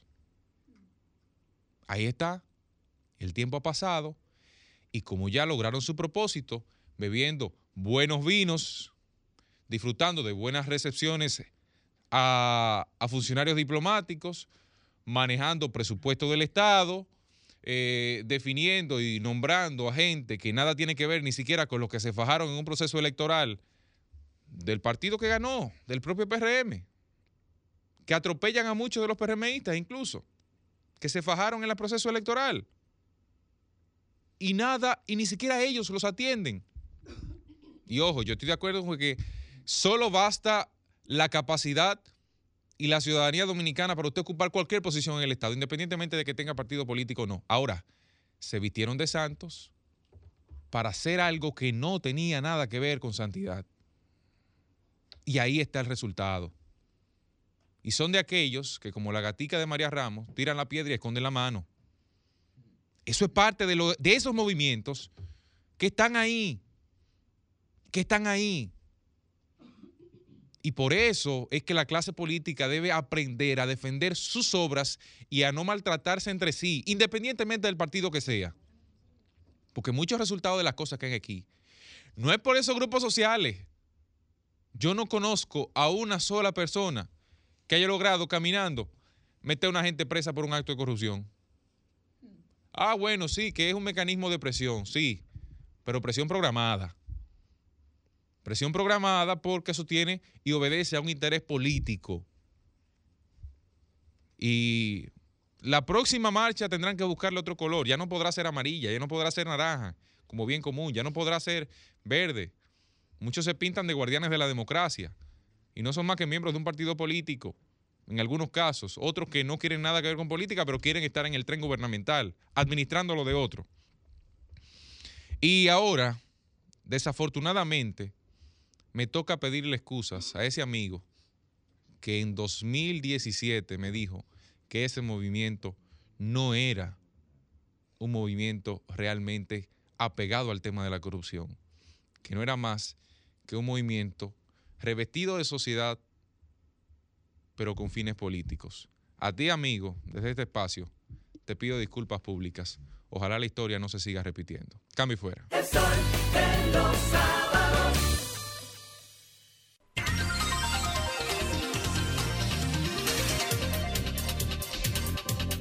Bueno, arrancó, arrancó picante la ronda de comentarios, Ay, arrancó no picante, eh, pero bueno. Y se extiende. ¿Eh? Pica y se extiende. Ay, es que ustedes, ustedes. Ay, Dios mío. Ay, Dios mío. Bueno, a las 8 y 8 de la mañana es el turno de Roselvis Vargas. Muy buen día, Roselvis. Buenos días, eh, Yuri. Buenos días a los hosts invitados que hoy nos acompañan. Eh, bueno, y a los amigos y compañeros de siempre, también a los que nos ven eh, a través de las plataformas digitales y a los que nos sintonizan pues a través de la radio tradicional. Miren, hoy quiero irme 40 años hacia atrás. Quiero que veamos el génesis o el inicio de esta metodología de emplear menores en hechos delictivos, especialmente en los barrios calientes de la capital. Y esto se remonta a los años eh, 80 y 90. Quiero que nos vayamos hasta allá. Y vamos a poner entonces, eh, yo vi ahora el mapa para los que nos ven. Y los que no nos ven, entonces les voy a decir cuáles son los barrios que yo señalo en este mapa. Miren, el que está sombreado ahí. Eh, si usted busca en Google Maps, eso es, eh, digamos, la franja de Capotillo en el Distrito Nacional. Esa línea roja que yo señalo ahí es la calle de la 40, que va desde la Duarte, bajando todo ese margen que se ve rojo eh, y bordea el río Isabela. Luego, pues le sigue el Simón Bolívar, Las Cañitas, Gualey, Los Guandules, Guachupita, La Ciénaga, La Fuente y otros más. Todos esos barrios están enclavados en la orilla, en principio del río Isabela y luego del río Osama. ¿Qué es lo que quiero señalar de, de este asunto y dónde, a mi entender, pues se remonta o se genera, digamos, el inicio de la metodología, como yo la llamo, de emplear menores en asaltos y en hechos delictivos a propósito de la denominada banda Los Menores de la Ciénaga. Pues miren, en esa calle, la 42 del Capotillo, que yo señalaba ahí en principio, que empieza en la Duarte y baja hasta el río Isabela, ahí, justamente en esa calle, fue, digamos, eh, donde desarrolló todo su periplo delictivo, además de la cárcel de la Victoria, pues el nombrado Dani 45. Dani 45, recordarán eh, nuestra audiencia adulta que nosotros tenemos, eh, su nombre de pila eh, fue Francisco Jacinto de los Santos. También se le conocía como Radamés o Dani, nacido en 1961. Dani fue uno de los primeros que ahí, en la 42 del, del Capotillo, empezó a emplear menores para ejecutar eh, hechos delictivos que van desde lo más sencillo como un asalto hasta asesinato de miembros de otras bandas o puntos de, de droga. ¿Qué es la virtud, por llamarlo de alguna manera, o cuál es la ventaja que ellos ven en emplear menores? Señores, pues la facilidad que tienen los menores para salir de la cárcel.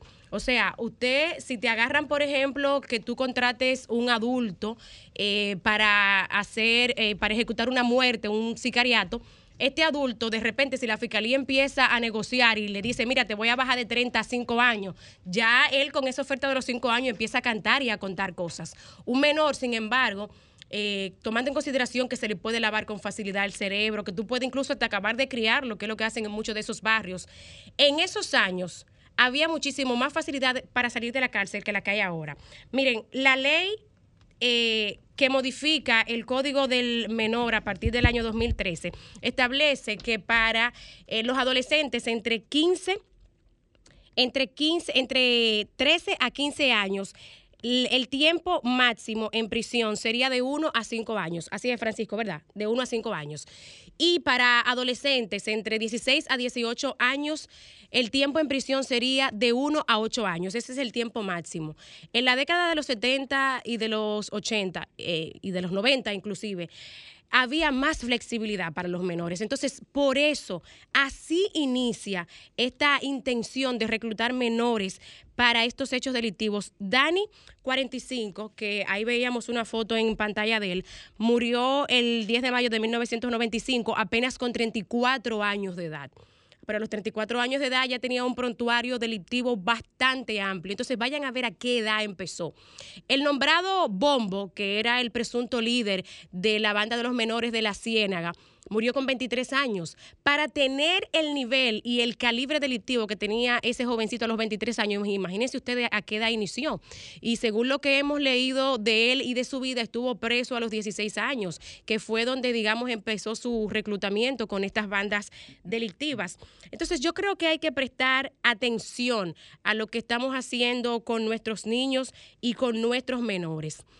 Algo que quiero también que veamos de esa zona que le señalaba, de esos barrios que están en las márgenes del río Isabela y del río Osama, es que allí, señores, se produce una delincuencia brutal, precisamente en la ciénaga de donde eran estos jóvenes y mucho más aún en Capotillo y en la calle 42, donde empezó sus andanzas Dani 45. ¿Y esto por qué? Es por lo compleja de la geografía en esa zona, cómo se le dificulta al cuerpo del orden, a la Policía Nacional penetrar allí. Usted entra por la calle 42, empezando en la Duarte, y desde que entra un extraño ahí, señores, ya hay alguien con un walkie-talkie avisándole a los de abajo que va entrando un mono, como dicen ellos, para referirse a la policía. Y le digo un walkie-talkie, pero ustedes pueden imaginarse el nivel de tecnología que se emplea allí, desde cámaras en los puntos más neurálgicos para ello, hasta muchísimas cosas más.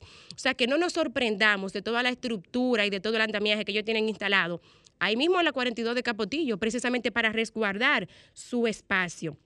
Entonces, miren, quiero que veamos brevemente eh, dos pequeños fragmentos de dos eh, señores que ahora deben andar por los 60 años, que guardaron prisión en algún momento con Dani 45 en La Victoria, que cuentan en estos pequeños segundos que les voy a poner de cada uno, uno de ellos eh, el nombrado Edgar y el otro Ramón Fernández, que cuentan cómo se iniciaron en los actos delictivos siendo menores. Vamos con cualquiera de los dos primero. Eh, Jovita, por favor. Un poquito de carajito a Cordelial. ¿A Cordeliá? ¿Qué, ¿Qué Cordeliá? Cordelial, tú coges para lo ensanche. Ajá. Doña, ¿cómo usted? Venga, doña, por favor, deme un poco de agua. Sí. Cuando las doñas cogían para atrás, los muchachos se metían para atrás, yo, yo la entretenía y se llevaban toda la ropa. Ok, cara. ok, ok. Estaban en la cubeta, en la lavadora. y la. Ese que ustedes escuchaban ahí es el nombrado Edgar. eh, imagínense, hasta inocente parece como se inició en, en actos delictivos siendo menor de edad. Pero vamos a escuchar ahora a Ramón Fernández, Jovita. Era una red. Entonces, cuando yo tenía ya mis 15 años, ya yo era carterita en el mercado. Y tenía mucho cuero, que, que le gustaban que yo fuera su marido, porque yo la trataba bien y toda la vaina. Yo no le quitaba su cuarto. Ella me daba su cuarto y yo, yo lo que hacía es que se lo guardaba. Miren, eso puede parecer hasta inocente. Aquí en el estudio los compañeros están hasta riéndose porque puede parecer inocente, pero ustedes se van a ver esas entrevistas, señores, y el resto de lo que ellos narran, lo que fue su, su periplo delictivo, de verdad que es una cosa que engrifa. ¿Y qué me preocupa a mí de esto? Que yo me puse a buscar esas entrevistas anoche para escuchar un poquito más los testimonios de estas personas que aún viven y que guardaron prisión con Dani 45, que falleció en el 95 apenas con los 94 años. Señores, yo me quedo sorprendida. Una de esas entrevistas tiene en apenas un par de meses 111 mil vistas. Otra tiene 100 165 mil vistas. Y yo estoy segura de que la mayoría de la gente que le da esas reproducciones a esos videos no lo hace como yo, con un criterio periodístico o investigativo, sino, señores, gente que se emociona escuchando cómo esta gente narran los asesinatos, los asaltos, sus vivencias en la cárcel de la Victoria, los tienen como ídolos. Y muchos, mucha de la audiencia de, de estos videos y estas entrevistas de estos eh, delincuentes retirados, de estos exconvictos, son menores, menores precisamente que se crean, se crían y se motivan viendo este tipo de cosas. Entonces, antes que señalar no eh, el final de la vida de los menores de la Ciénaga, vayamos a ver el principio cómo inició todo allá por los 90 con Dani 45 y que aunque han pasado varias décadas, señores, ustedes se pueden llevar, los policías se pueden llevar todos los atacadores. Lo pueden matar a todito hoy mismo en este momento y mañana van a salir cuántos más.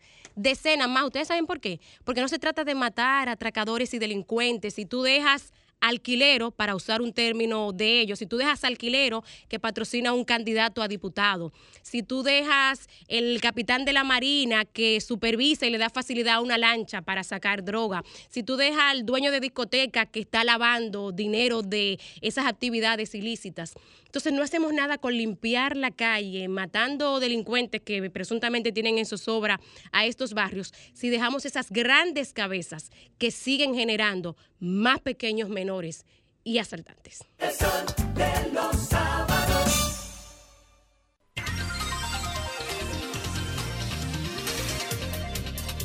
A las 8 y 17 de la mañana continuamos con nuestra ronda de comentarios y es el turno de la regidora del pueblo. Muy buen día, Liz Mieses.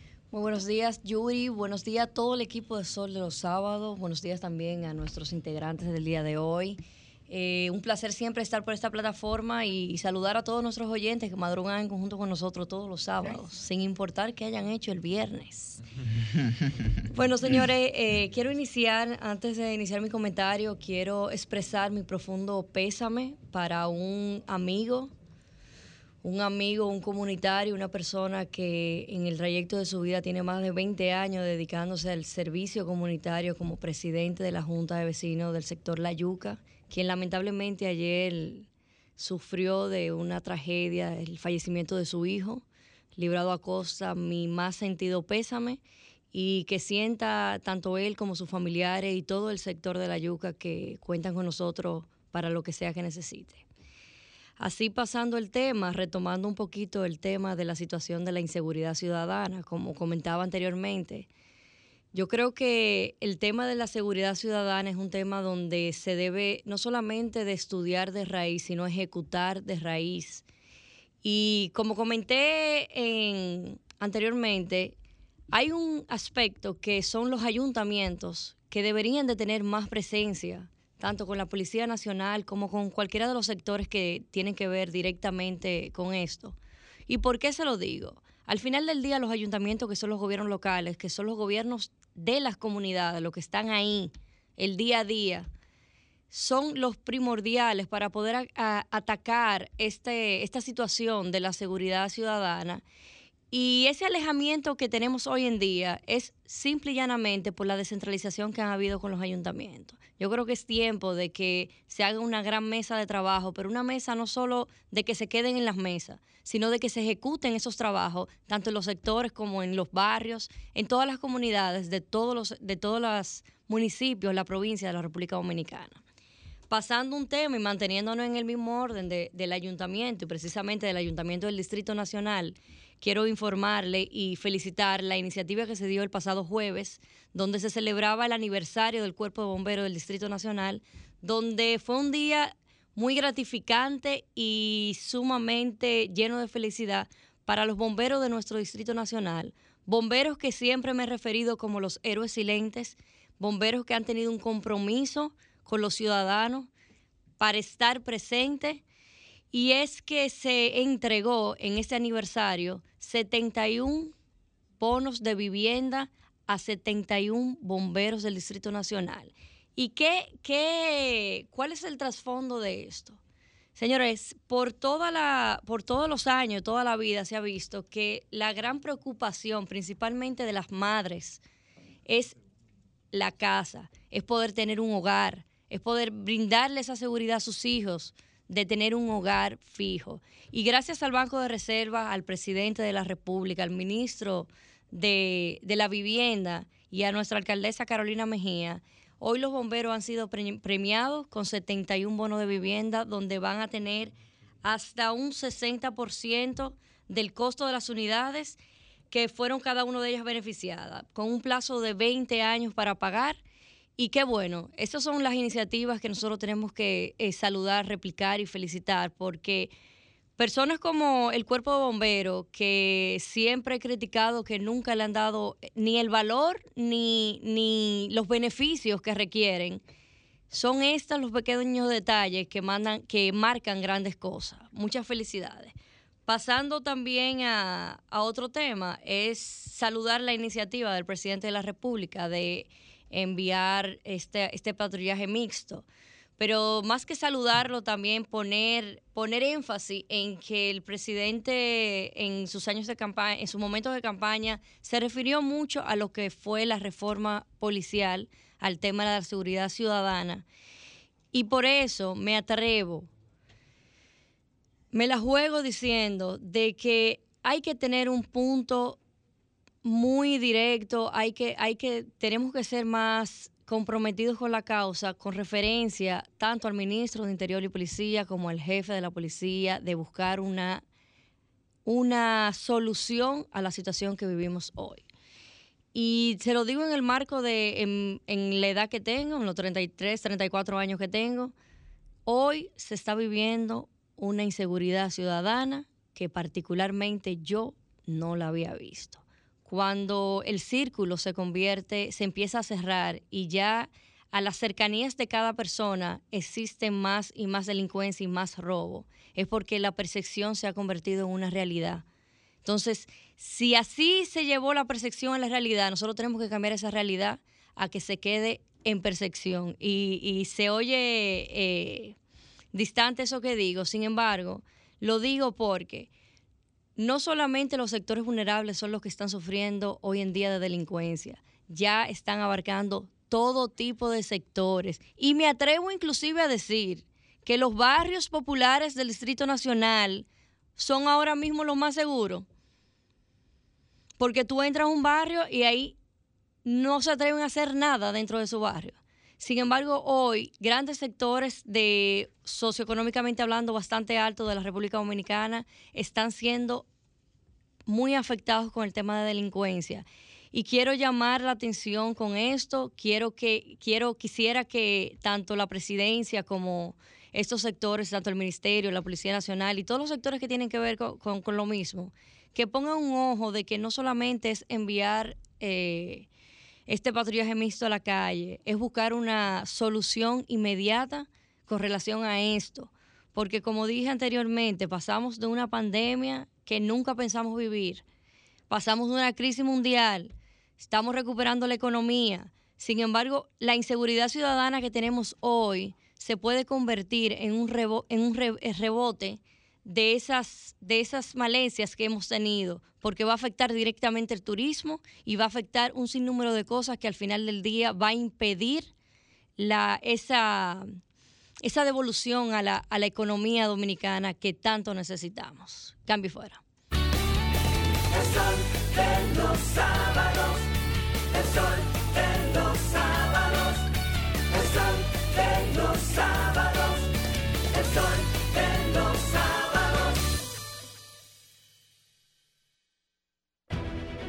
Sol 106.5, la más interactiva. Una emisora RCC Miria. Compadre, corríjame si me equivoco. Pero es verdad que el aporte a mi fondo lo hacemos mi patrón y yo. Compadre, usted no se equivoca. Lo primero es que ese aporte para el sistema de pensiones es 9.97% del sueldo suyo y es hecho entre su patrón y usted. Ah, pero entonces yo no soy el único que aporta los chelitos para mi retiro. Eso es lo chulo del sistema. Si su salario fuera de 10 mil pesos, 287 es lo que pone usted. Y su jefe, 710. Del total, 840 pesos van directivo a su cuenta de capitalización individual. Y esta cuenta también crece con la rentabilidad de las inversiones que hace su AFP Popular. Ah, pero eso así es un palo. Hay que trabajar. AFP Popular, confianza absoluta. Para este sábado, Si aciertas con el combo de Supermas, te ganas. 317 millones. Si combinas los 6 del loto con el Supermas, te ganas. 217 millones. Si combinas los 6 del loto con el más, te ganas. 117 millones. Y si solo aciertas los 6 del loto, te ganas. 17 millones. Para este sábado, 317 millones. Busca en leisa.com las 19 formas de ganar con el Supermas. Leisa, tu única loto, la fábrica de millonarios. El dominicano, cuando quiere, puede, lucha como nadie para progresar. En su corazón, la esperanza crece, sabe que la fuerza está en la unidad. Dominicana, dominicano, somos vencedores si me das la mano.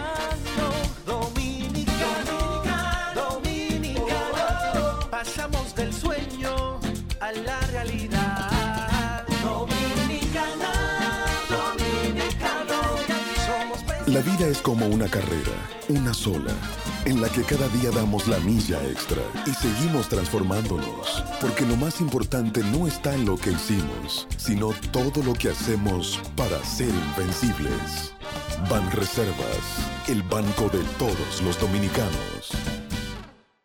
Aviso a los ahorrantes de Bancamérica. La Superintendencia de Bancos invita a los ahorrantes del Banco Múltiple de las Américas, Bancamérica, a validar sus datos a partir de este lunes 7 de febrero. Pueden hacerlo en cualquier sucursal de la entidad bancaria en horario de 9 de la mañana a 4 de la tarde o a través del portal web www.prousuario.gov.do. Al momento de la validación, los interesados deben tener a mano sus documentos de identidad y los correspondientes a sus depósitos. Esta acción forma parte del protocolo de seguridad reglamentario para verificar que las personas físicas o jurídicas que reclamen estos fondos tienen en efecto calidad de titulares con respecto a los mismos. La Superintendencia de Bancos realiza una disolución ordenada de Bancamérica con apego a la ley monetaria y financiera, y su objetivo más importante es resguardar los recursos de los ahorrantes. Este lunes 6 de junio, todos los caminos conducen al Jet Set con la presentación en vivo del Negrito de Villa, Sergio Vargas. Sergio Vargas, en una noche para el merengue. Este lunes 6, en el escenario más internacional del Caribe, Jet Set. No te quedes fuera, ven y vívelo de cerca. Este lunes 6 de junio, Sergio Vargas. Este lunes 6 de junio, en Jet Set. Información 809-535-4145. Lunes 13, Eddie Herrera. Compadre, corríjame si me equivoco. Pero es verdad que el aporte a mi fondo lo hacemos mi patrón y yo. Compadre, usted no se equivoca. Lo primero es que ese aporte para el sistema de pensiones es 9.97% del sueldo suyo y es hecho entre su patrón y usted. Ah, pero entonces yo no soy el único que aporta los chelitos para mi retiro. Eso es lo chulo del sistema. Si su salario fuera de 10 mil pesos, 287 es lo que pone usted. Y su jefe, 710. Del total, 840 pesos van directivo a su cuenta de capitalización individual. Y esta cuenta también crece con la rentabilidad de las inversiones que hace su AFP Popular. Ah, pero eso así es un palo. Hay que trabajar. AFP Popular, Confianza absoluta. Sol 106.5. El sol de los sábados. El sol de los sábados. El sol de los sábados. El sol de los sábados.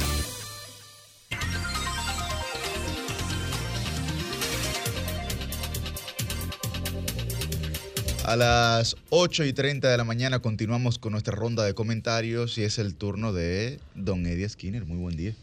Hola, muy buenos días a los brillantes jóvenes de El Sol de los sábados.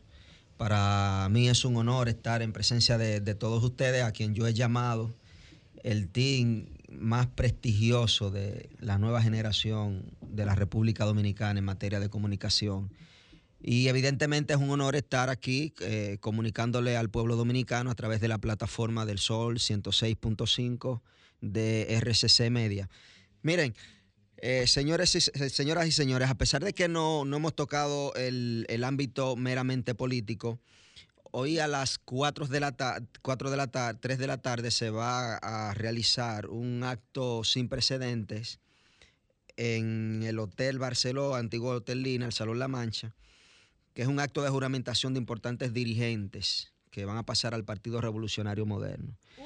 Lo menciono porque lo que queda de año, ese va a ser un acto sin precedente de apoyo a la gestión del presidente Luis Abinader. Y no creo que lo que falte de año en el ámbito político, por lo que se va a decir allí, que me voy a reservar para guardar a los amigos la, la, primicia que, de lo que van a anunciar en ese acto, no creo que se produzca un acto de mayor impacto político. Y ahí va a estar una figura de prominente, eh, prominente desarrollo político, como es el, como es Ángel de la Cruz. Ángel de la Cruz estará ahí como figura principal de, de ese evento y tengo la información que le acompañará el presidente del Partido Revolucionario Moderno y la secretaria general, entre otras autoridades. autoridades. Miren, Qué bueno que en este programa se ha generado un amplio debate sobre la seguridad ciudadana y la política criminal del Estado. Y, qué bueno que lo hacemos dentro de un ámbito tan, tan intenso y tan profesional, porque la seguridad ciudadana ha sido tan ignorada en el debate de la República Dominicana y creo que retomar esto eh, es muy importante para el desarrollo de nuestro país.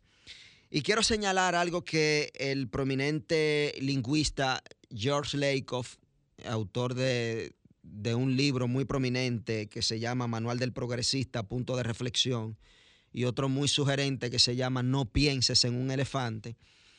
Y es un reputado, ese ha sido el más reputado asesor político del Partido Demócrata de los Estados Unidos. Y él decía, o, o dice y escribe con mucha razón, que los progresistas hemos abandonado el debate de la seguridad ciudadana y de la política criminal y hemos dejado que los sectores conservadores tomen dominio de esto. Y muy bien que ante los hechos que se han producido en esta misma semana en la República Dominicana y la decisión firme del presidente de la República de encabezar un, dentro de la política de seguridad ciudadana y la política de persecución, de prevención y la política criminal, lo que se llama un patrullaje mixto encabezado por las Fuerzas Armadas y la Policía Nacional.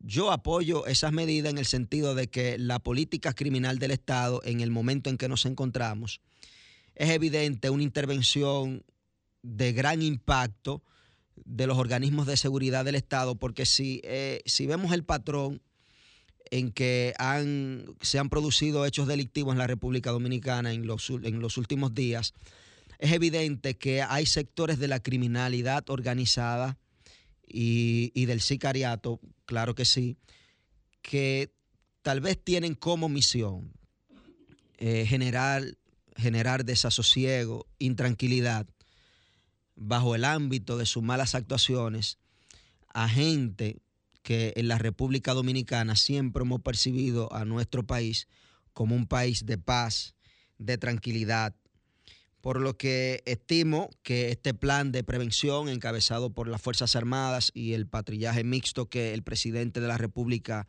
eh, eh, encabezó como inicio el día de ayer, es de, tendrá un alto impacto en lo que es la lucha contra la criminalidad.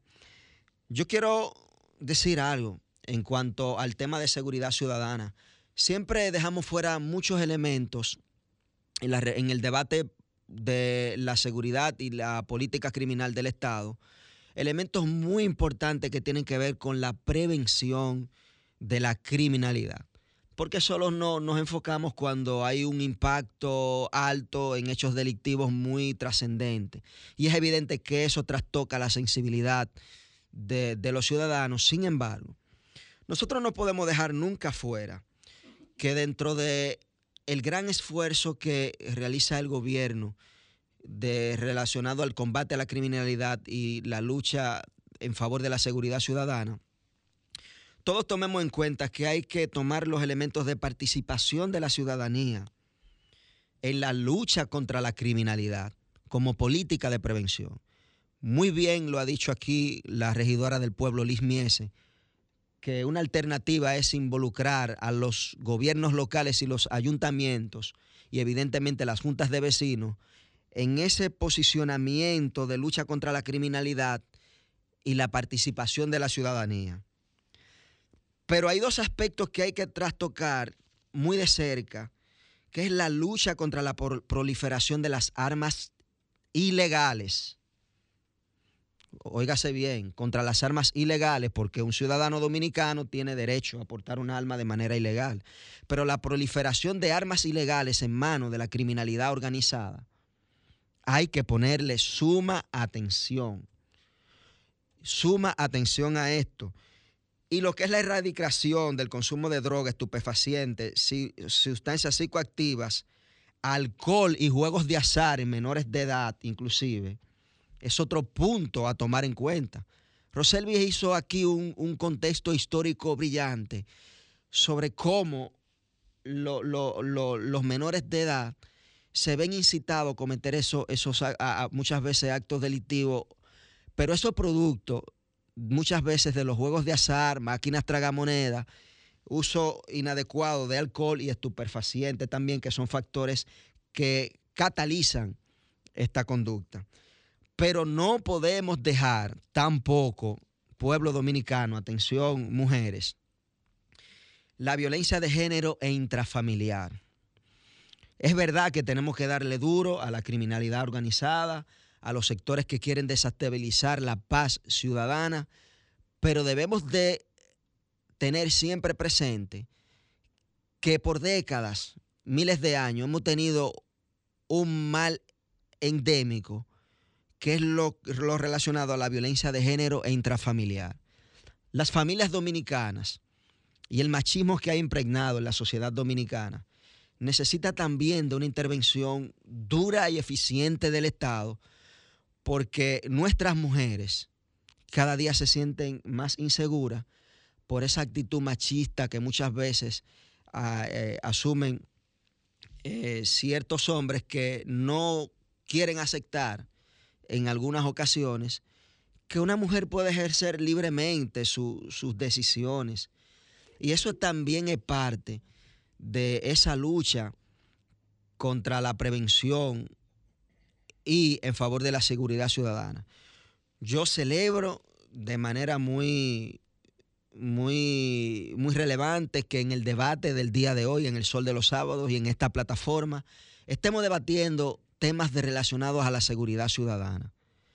Estimo que la visión del gobierno y la plataforma y estrategia que se utilizará en el combate a la criminalidad y en favor de la seguridad ciudadana con el patrullaje mixto de organismos especializados en materia de las Fuerzas Armadas y la Policía Nacional, y la Policía Nacional tendrá en cierta medida el efecto de rebustecer y darle al pueblo dominicano esa paz que anhela, esa paz que necesita. Y finalizo mi comentario con dos aspectos que hay que trastocar en cuanto a la seguridad ciudadana y la política criminal y la lucha contra la criminalidad y la prevención del delito.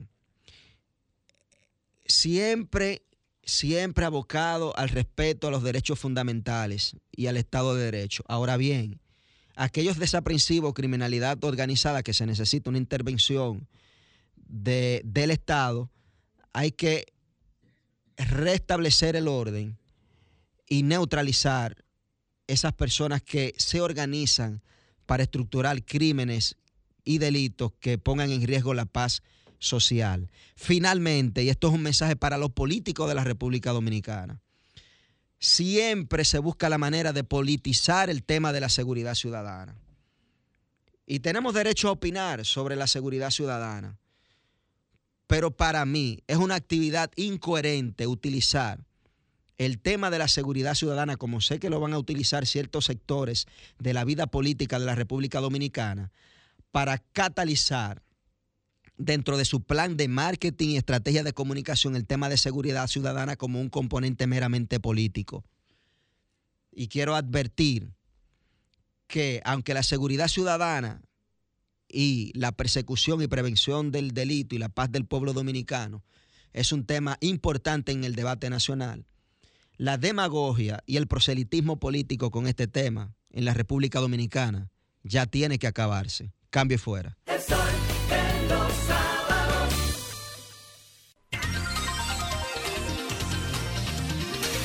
Bien, las 8 y 41 de la mañana continuamos con nuestra ronda de comentarios y ahora es el turno de don Francisco Guillén Blandino.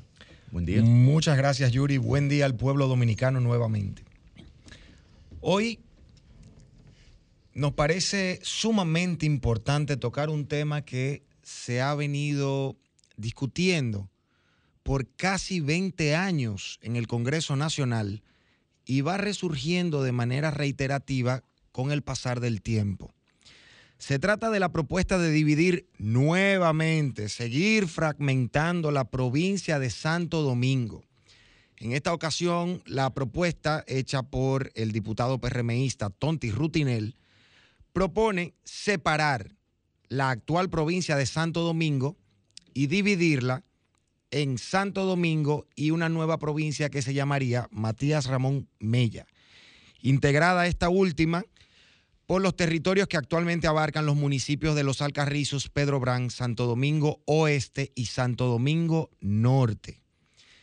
Siendo Santo Domingo Oeste el municipio elegido, válgame Dios, para ser el municipio cabecera.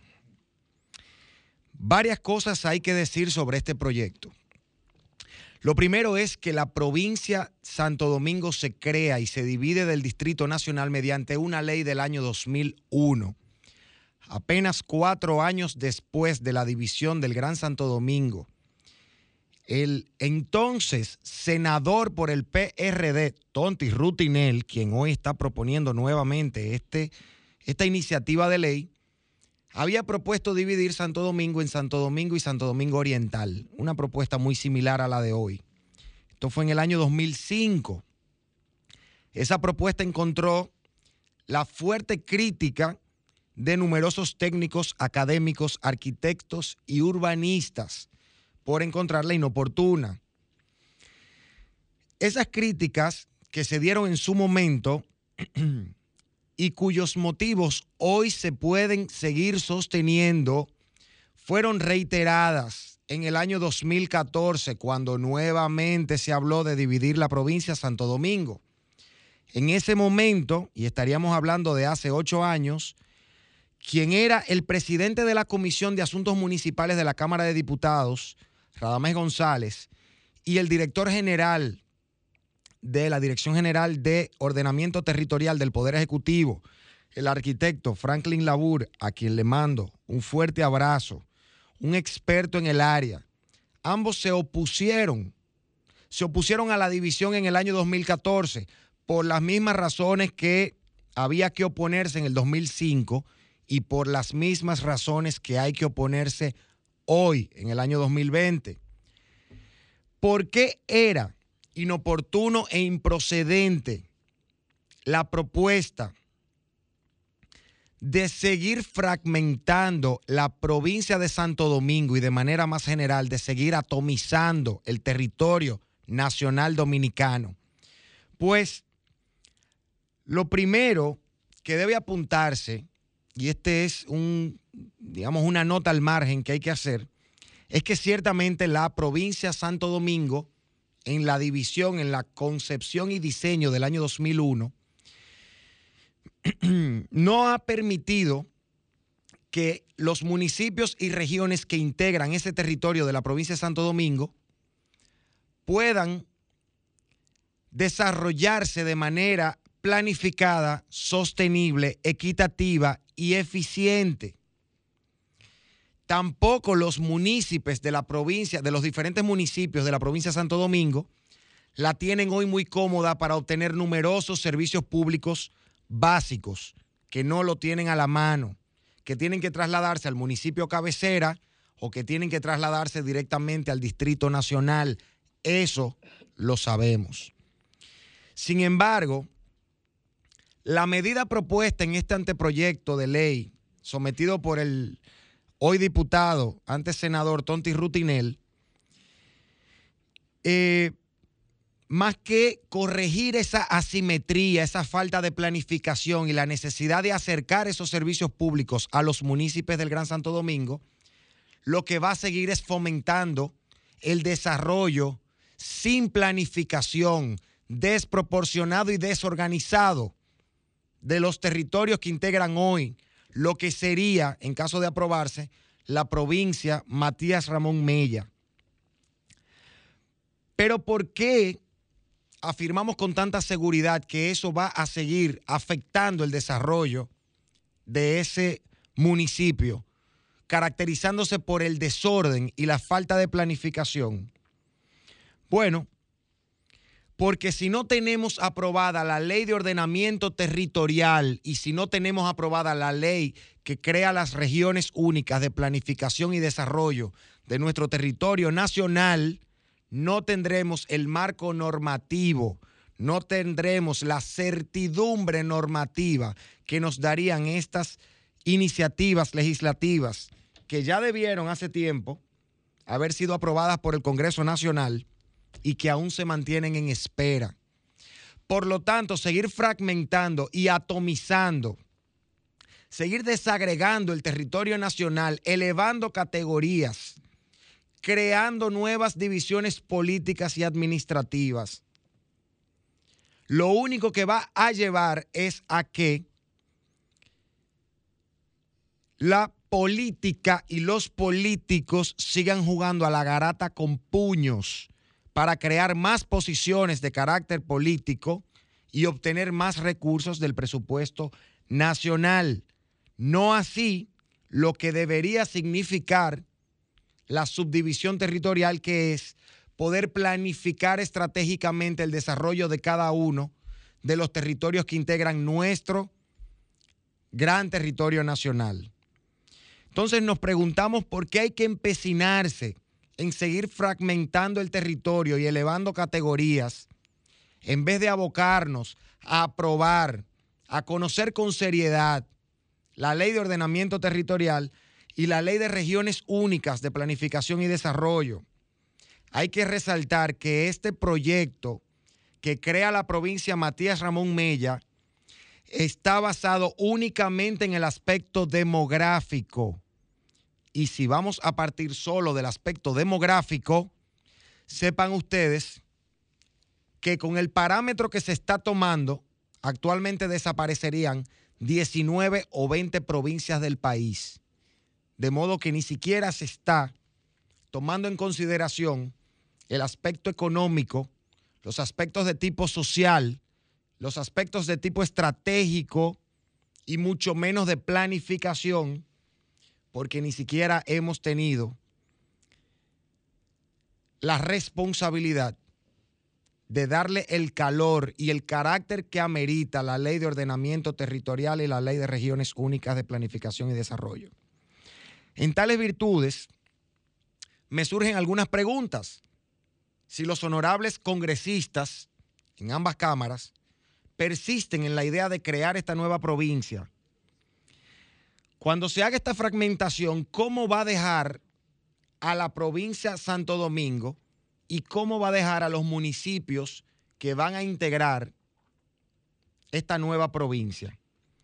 ¿Los va a mutilar socialmente, económicamente, culturalmente? ¿Qué aporte le va a hacer esta nueva provincia al Producto Interno Bruto? ¿Cómo se va a garantizar que la dotación presupuestaria que le corresponde a la nueva provincia sea estratégica y planificada y no basada en un criterio meramente demográfico? ¿Cuál será el impacto con los humedales que hay en la región? ¿Cómo se va a articular esa provincia? ¿Y cómo se va a verificar que pueda articularse con los demás servicios troncales y básicos que están todavía en el Distrito Nacional y en Santo Domingo Este? Hay que resaltar, y ya con esto vamos cerrando el comentario, que las pocas áreas productivas que quedan en suelo suburbano en el Gran Santo Domingo están hoy en Santo Domingo Norte y en Santo Domingo Oeste, a las cuales ya hay un acercamiento a través de la circunvalación. Y ojo, esto es peligroso, porque si no tenemos la ley de ordenamiento territorial y la ley de regiones únicas de planificación, esas pocas áreas productivas que quedan en zona de suelo suburbano pueden verse seriamente afectadas por una voracidad empresarial o política. Por eso es importante que tengamos esta ley antes de estar creando nuevas demarcaciones territoriales o elevando categorías. Por último, vamos a hacerle un llamado al alcalde de Santo Domingo Norte y a toda la población de Santo Domingo Norte. Santo Domingo Norte es el área con mayor potencial productivo y de desarrollo.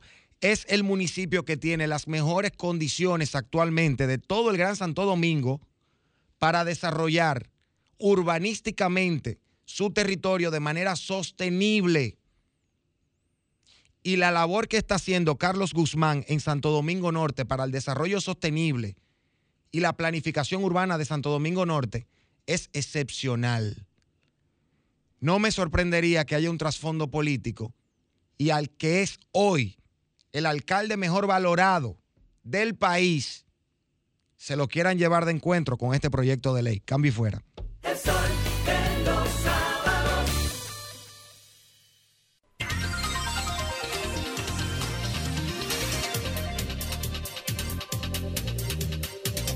Bueno, justo cuando son las 8.52 de la mañana llega el turno del comentario de nuestro coordinador, Yuri Enrique Rodríguez.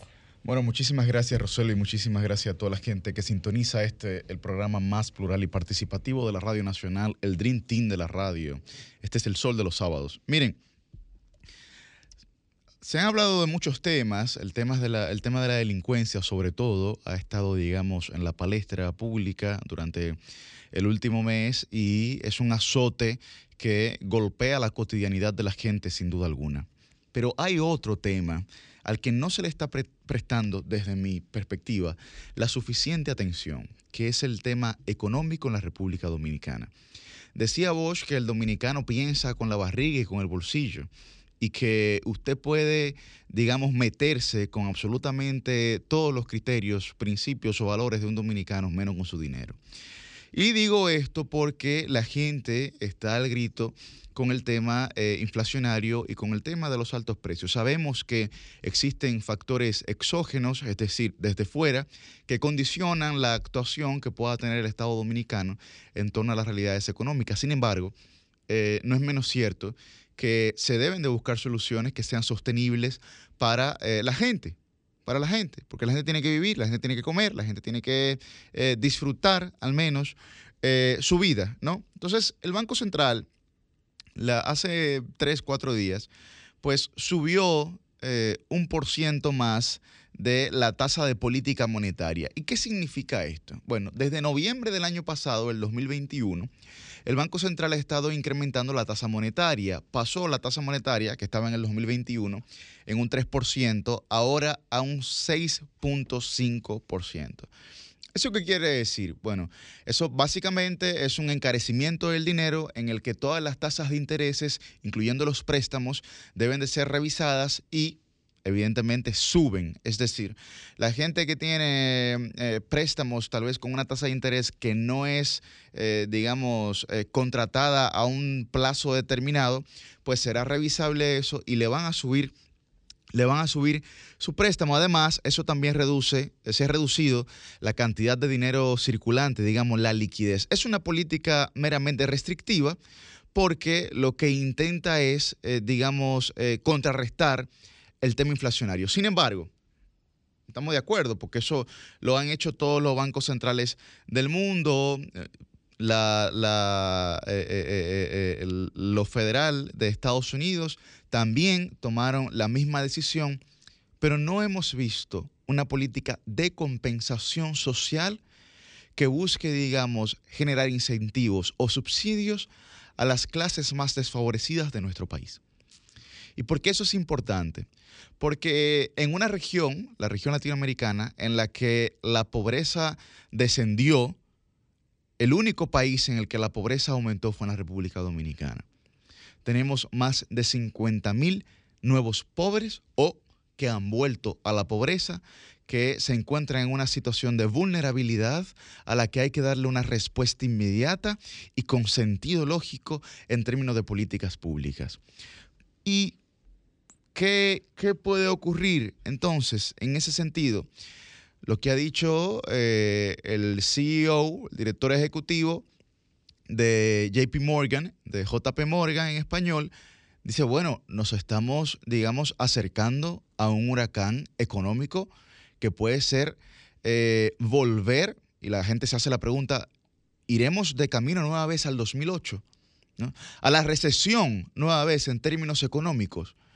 Y eso es alarmante, porque las tendencias, evidentemente, que plantean los organismos internacionales como la CEPAL o como el Fondo Monetario Internacional para la República Dominicana son aceptables, no digamos que muy positivos 100%, pero son aceptables. Y es verdad que eh, el IMAE, que es el índice de medición de actividad económica del Banco Central, ha dicho que la economía creció en el primer cuatrimestre de este año un 5,8%. Pero a partir de ahí, que esa es la tendencia, digamos, o esa era la tendencia que se visualizaba, a partir de ahí, lo que nos espera de aquí a diciembre es todo lo contrario. Todo lo contrario. Pero miremos, miremos el siguiente dato, señores. Miremos el siguiente dato. El sector agropecuario, por ejemplo, recuérdense que aquí nosotros hemos hablado de que había una independencia alimentaria de un 85% por todo lo que se producía en la República Dominicana, pero el sector agropecuario desde el año 2020 viene en caída libre. En caída libre y le voy a dar los datos. La situación eh, se ha agravado este año, pues eh, hay un crecimiento nulo en lo que fue el mes de abril. Miren qué pasa. Esto lo que puede generar es que se acentúe la escalada, digamos, alcista de la canasta básica familiar y que evidentemente puede comprometer la seguridad alimentaria de la gente más vulnerable, que es lo que vengo planteando desde el inicio. Pero el crecimiento en enero fue de un 2,5. Luego, en febrero, de un 1,9. Luego, eh, en marzo, de un 2,1 y ahora hemos pasado a un 0,2. Es decir, en términos estadísticos, un 0,2 es prácticamente cero. Es prácticamente cero.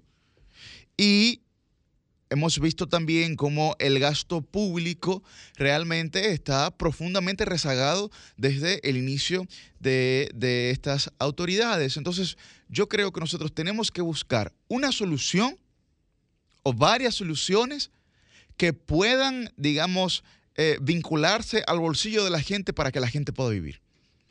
Porque esto, lo que ha ocurrido es con el tema inflacionario, es que la gente tiene una paridad de poder adquisitivo que se ha reducido en un 20%. Es decir, si usted ganaba 100 pesos y podía, digamos, eh, ejercer consumo con esos 100 pesos, ahora esos 100 pesos lo que le equivale son 80 pesos. Es decir, usted ha perdido una capacidad de 20 pesos.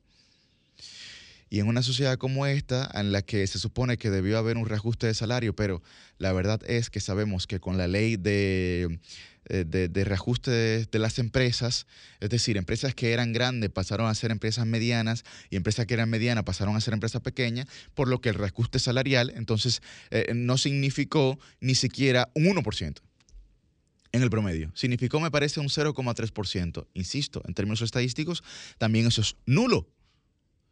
Entonces, creo que la realidad económica que se está proyectando en la República Dominicana debe de generar algún tipo de alarmas, algún tipo de alertas, porque también estas medidas que toma el Banco Central, hay que, hay que eh, eh, tenerlo muy en cuenta, son medidas de rezago monetario también, porque son medidas que comienzan a aplicarse a partir de los 90 días o de los 180 días, es decir, a partir de tres meses. Y cuando hablamos de políticas fiscales que se van a implementar, estamos hablando de políticas que toman alrededor de 9 a 12 meses para implementarse, es decir, le toma un periodo fiscal completo poder implementarse, es decir, al próximo año. ¿no? Entonces, la cosa ya va rápido, porque el año 2023 es un año preelectoral y sabemos lo que eso significa.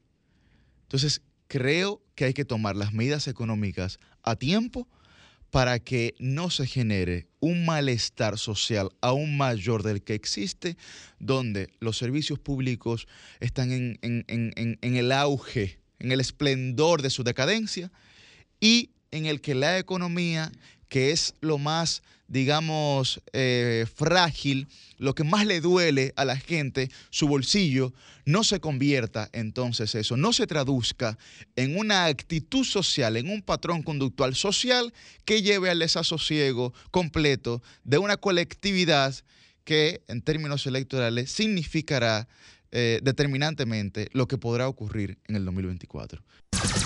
Sol 106.5.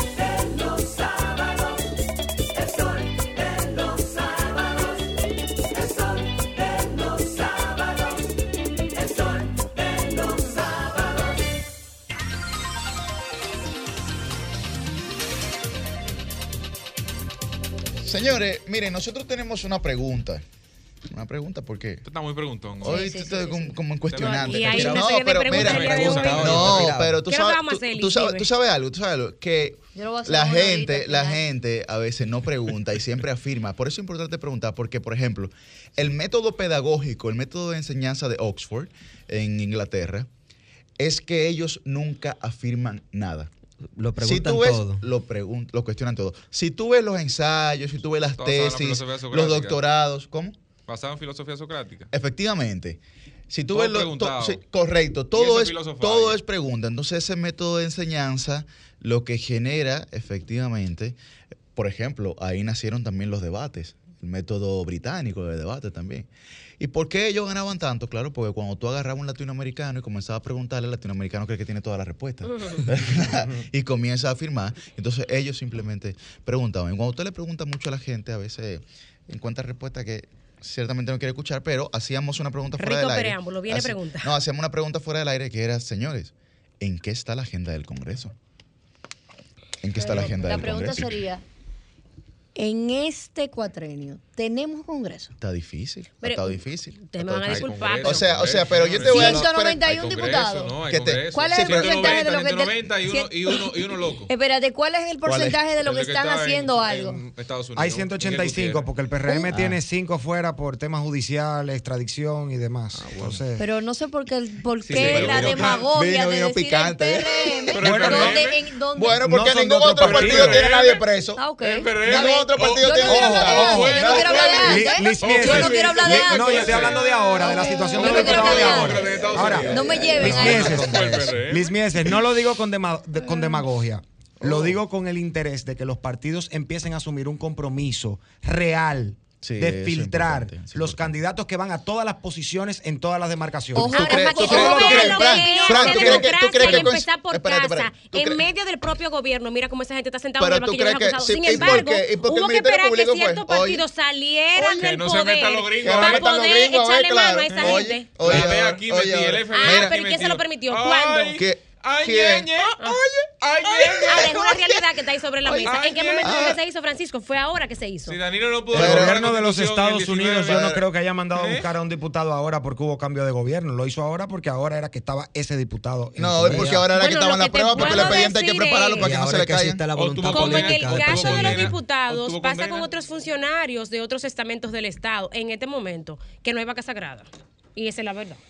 pero yo creo, yo Es que creo muy que, poca- que- Ustedes de me la invitan el oposición- sábado que viene, muy tocamos poca- ese tema. Muy poca de la oposición conoce eso. Miren. ¿El qué? ¿El Discúlpeme. qué? Pero, Yo- pero, yo pero, creo pero- que- pero yo creo que el aparte de Congreso... la gente del No, pero el Congreso. Congreso tiene que ponerse en eso porque yo te voy a decir, yo te voy a decir algo. Tiene que ponerse la pila. No, hay demasiadas No, situaciones pero hay en este diputados que país. están haciendo lo suyo. Hay demasiadas situaciones, sí, pero una golondrina no hace. Una Bueno, golondrina. eh, Una que pregunta. digo, Hay de demasiadas 191, ¿qué situaciones, porcentaje claro. es el- el- la cantidad de diputados que están haciendo algo? Demasiadas situaciones en este país para uno que, que está haciendo óyeme, algo, señores. eh, diputados. Vamos a ver agendas el- bueno, y Congreso- muy malo. Ahí está, pero, pero yo Lo que pasa es que los buenos son muy pocos. Lo que pasa es que los buenos son muy no, pocos. No, creo que sean tan pocos. Vamos a ver la agenda creo, yo creo que legislativa. sobre el tema de la agenda, sobre el tema de la es. agenda legislativa, hay que, hay, que, hay que resaltar algo. Me parece importante resaltar que en el año 2019 solamente se aprobaron cuatro proyectos de ley en ambas cámaras, digamos que recorrieron todo el trámite legislativo. Cuatro.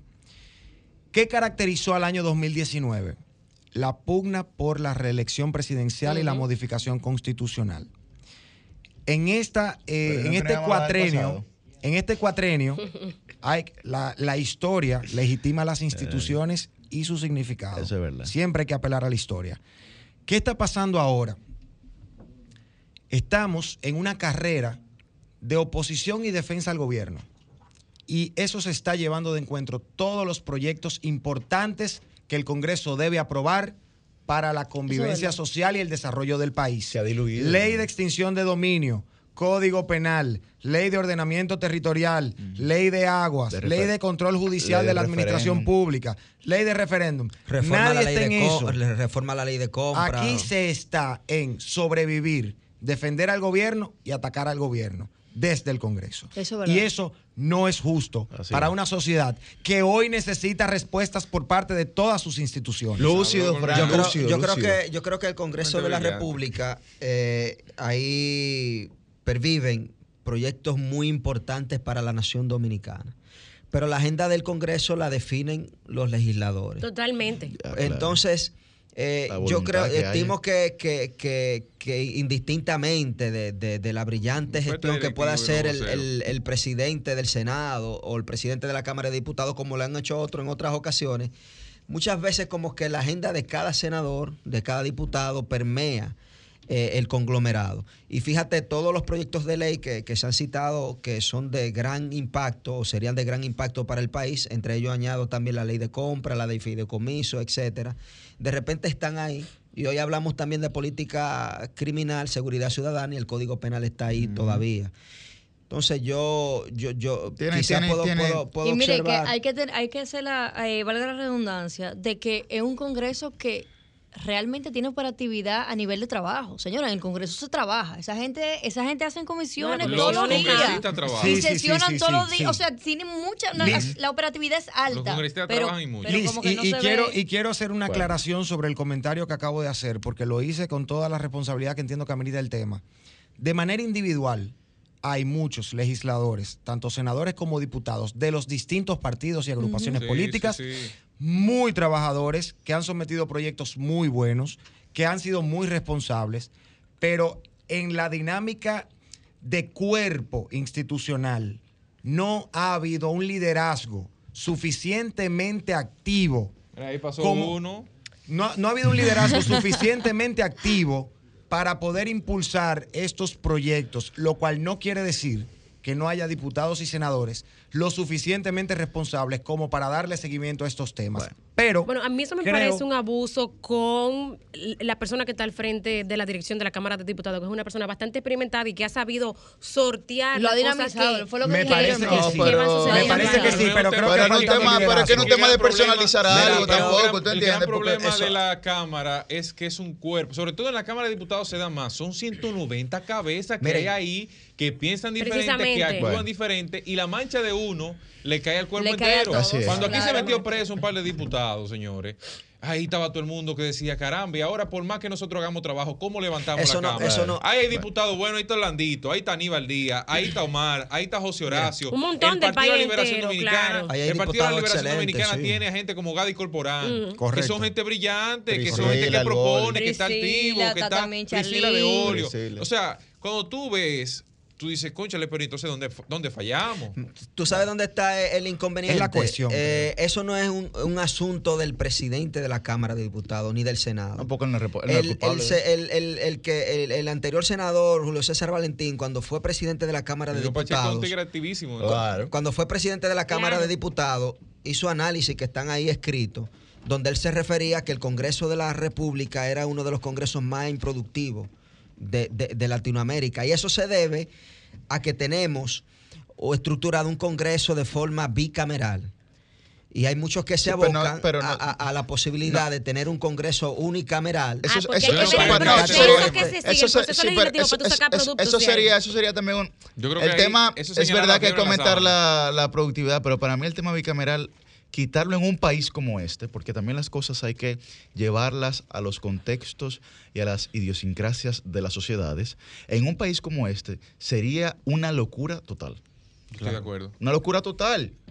Viviríamos el Es que- mismo drama, la locura que vive Perú, por ejemplo, con, con un Congreso unicameral. Es que el Un- desastre. El un contrapeso desastre. de una cámara. ¿Tú te imaginas? Y sobre todo, lo primero que hay que pensar es, las elecciones congresionales se hacen en el mismo momento que se hacen las presidenciales. De manera que la mayoría de los casos, el partido que gobierna es el partido que tiene, bajo el modelo actual, que Mayoría, tiene sí, mayoría, sí, en el- mayoría, en el así Congreso. en el Congreso, sí. En cualquiera de las cámaras. ¿Y Pero qué es- pasa? pero eso es lo que ocurre aquí en tienes- China. Sí, no, Es pero si tú eh. tienes, pero oye, si tú tienes un Congreso que respalda al Poder Ejecutivo y que es unicameral para colmo, no hay forma de contrapeso. No, no, el, no, poder, es- el Poder Legislativo No. hoy día, por eso la riña y por eso en ocasiones improductivo, y es válido. Sí. El, el Senado de la República le hace contrapeso a la Cámara de Diputados sí, y sí, sí, viceversa. sí, sí. Ujú. Porque a veces uno está. El Senado de la República es un sello comígrafo del Poder Ejecutivo, hoy día. Hoy sí. Sin embargo, en la Cámara Desde de la Diputados, debido a la correlación de fuerza, es un poco más complejo para algunas leyes. Claro. Por ejemplo, las leyes orgánicas no pasan en la Cámara de Diputados. Es. Esa ley de Mordaza la que necesita- es orgánica. la que necesita si no mayoría pasara cualificada, En el claro. pasar en, el Congreso, en la. Cámara de Diputados y no va a pasar. Hay que tomar en consideración un, Pe- un aspecto pe- más. eh, permítame. Sí, sí, final- finalmente, sí, Frank. Un un aspecto ¿Qué más. con- no la. Cámara de Diputados está compuesta por legisladores que son elegidos de acuerdo a la proporción de habitantes en cada territorio. El Senado de la República está compuesto por un senador por cada provincia. Solamente en el Senado se pueden equilibrar las fuerzas de manera territorial, donde una provincia con pocos habitantes puede tener el mismo peso legislativo que una provincia con muchos habitantes. Sí. Si no, el distrito y el Gran Santo Domingo siempre van a avasallar legislativamente al resto de las provincias, por ejemplo, fronterizas. Ese es el tema. Sí, sí. Miren, le- les eh, quería eh, señalar, ahorita que hablaban de la agenda del Congreso, bueno, vamos a irnos un poquito más a lo micro y a ver las agendas legislativas eh, de algunos eh, congresistas de manera individual. Esto a propósito de que, bueno, un ex miembro de este equipo, no, miembro vitalicio, el diputado Orlando Jorge Villegas, fundador, pues, al eh, coordinador Albitan. So- sometió esta semana eh, nuestro querido amigo Orlandito, pues el proyecto de ley para la alerta Amber en República Dominicana. A propósito, señores, de que esta semana pues se ha sabido que se volvió a ver en algunas cámaras de seguridad pues al joven Alexander que lleva varias semanas desaparecidos y que sabemos que tiene una condición especial. Quiero brevemente señalar esto. Miren, en los países en los que está implementada la alerta Amber, eh, que hay países de Europa, incluso de América. Aquí en América tenemos, por ejemplo, Estados Unidos, eh, Canadá, México, Argentina, Ecuador, Costa Rica. Permitiría, en el caso de personas vulnerables, y entiéndase por personas vulnerables, niños y niñas, por ejemplo, que están en una edad de indefensión, eh, personas con alguna condición de salud mental o envejecientes, que desde que se reporten como desaparecidos se activaría todo un sistema de búsqueda que articula varias instituciones eh, de seguridad y de orden público del país. Y también el componente tecnológico que se eh, añade con la alerta Amber, pues estaría representado en un mensaje de texto que le llegaría a todos los ciudadanos con teléfonos móviles en el país y también publicaciones eh, automáticas en redes sociales. Esto, señores, porque hay gente que caramba, esperar cuánto, 78 o 42 horas para reportarlo como desaparecido. ¿Cuál es el tiempo? Creo que son Sí, 48, En el 72 caso de personas con 48 horas. condiciones 48 de vulnerabilidad, una persona con alguna condición de salud mental, señores, que se te desaparece tres horas y ya no es que está donde un amigo sentado porque se incomodó con la mamá, es que tiene una condición que quizás no le permita poder volver a su residencia y lo pone efectivamente vulnerable ante eh, eh, desaprensivos en la calle. Entonces, Muy buena iniciativa. Quiero felicitar esta iniciativa del diputado Orlando Jorge Villegas y hacer el llamado al resto eh, de los miembros de la Cámara de Diputados, ¿no? Y a la presidencia de la Cámara, que ojalá que esto se ponga en agenda, que se estudie y que prospere, porque ayudaría bastante. Oigan esto, señores. De 2017 a la fecha, se han reportado como desaparecidos en República Dominicana 600 personas. Imagínense lo que eso significa para 600 familias Sí. El luto inconcluso, eh, toda la incertidumbre que viven estas familias. Eso es un drama terrible. Bueno, vamos, vamos a hacer una pausa y volvemos con nuestro invitado. Cambio fuera. El sol de los sábados, el sol de los sábados, el sol de los sábados, el sol de los sábados. Sol 106.5, la más interactiva. Una emisora RCC Miria. Sol 106.5. El sol de los sábados, el sol de los sábados, el sol de los sábados, el sol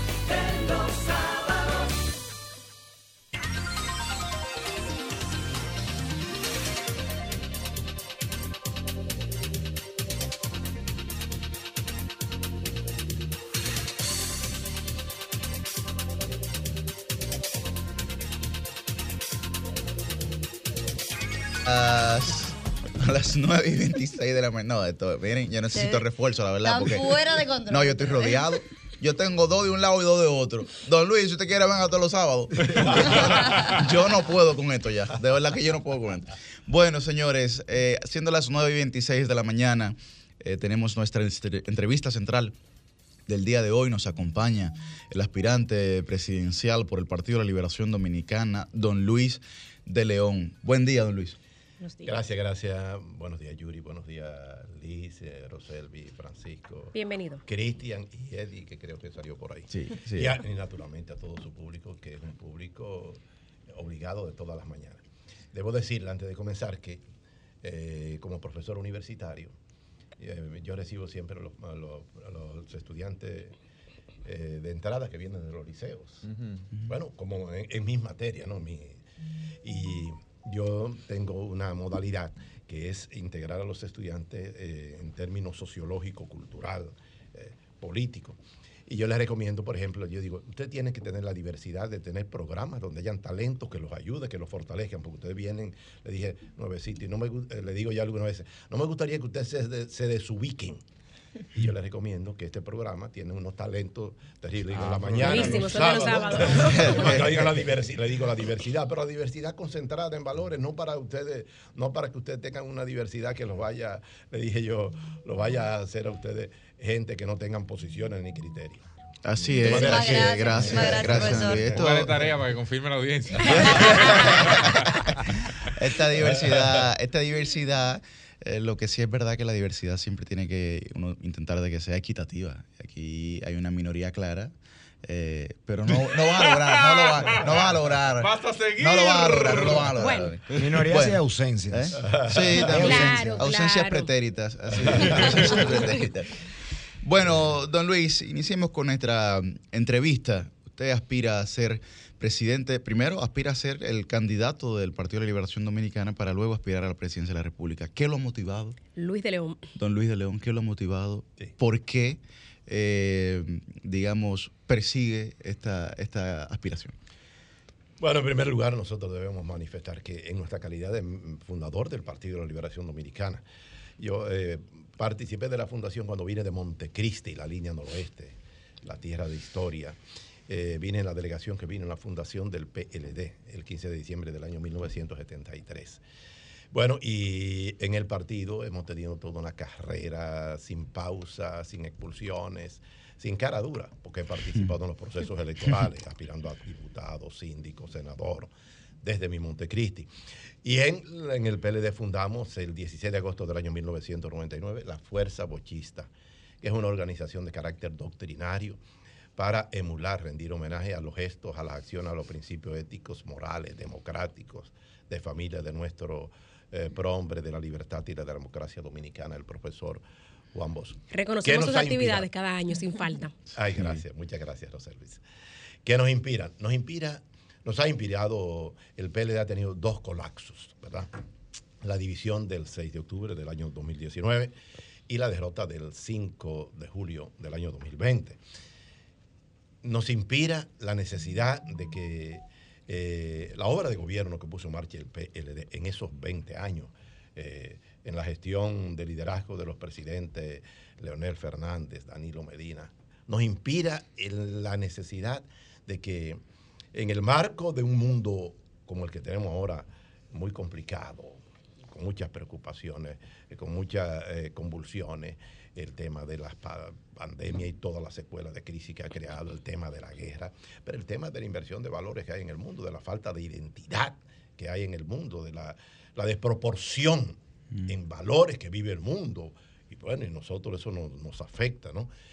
Eh, se hace necesario una participación eh, que eh, se muestre el camino, el camino que debemos seguir. Una, una República Dominicana que, en cual ha tenido dos liderazgos muy, muy ubicados, muy situados, que son el liderazgo de Juan Pablo Duarte y el liderazgo del profesor Juan Bosch.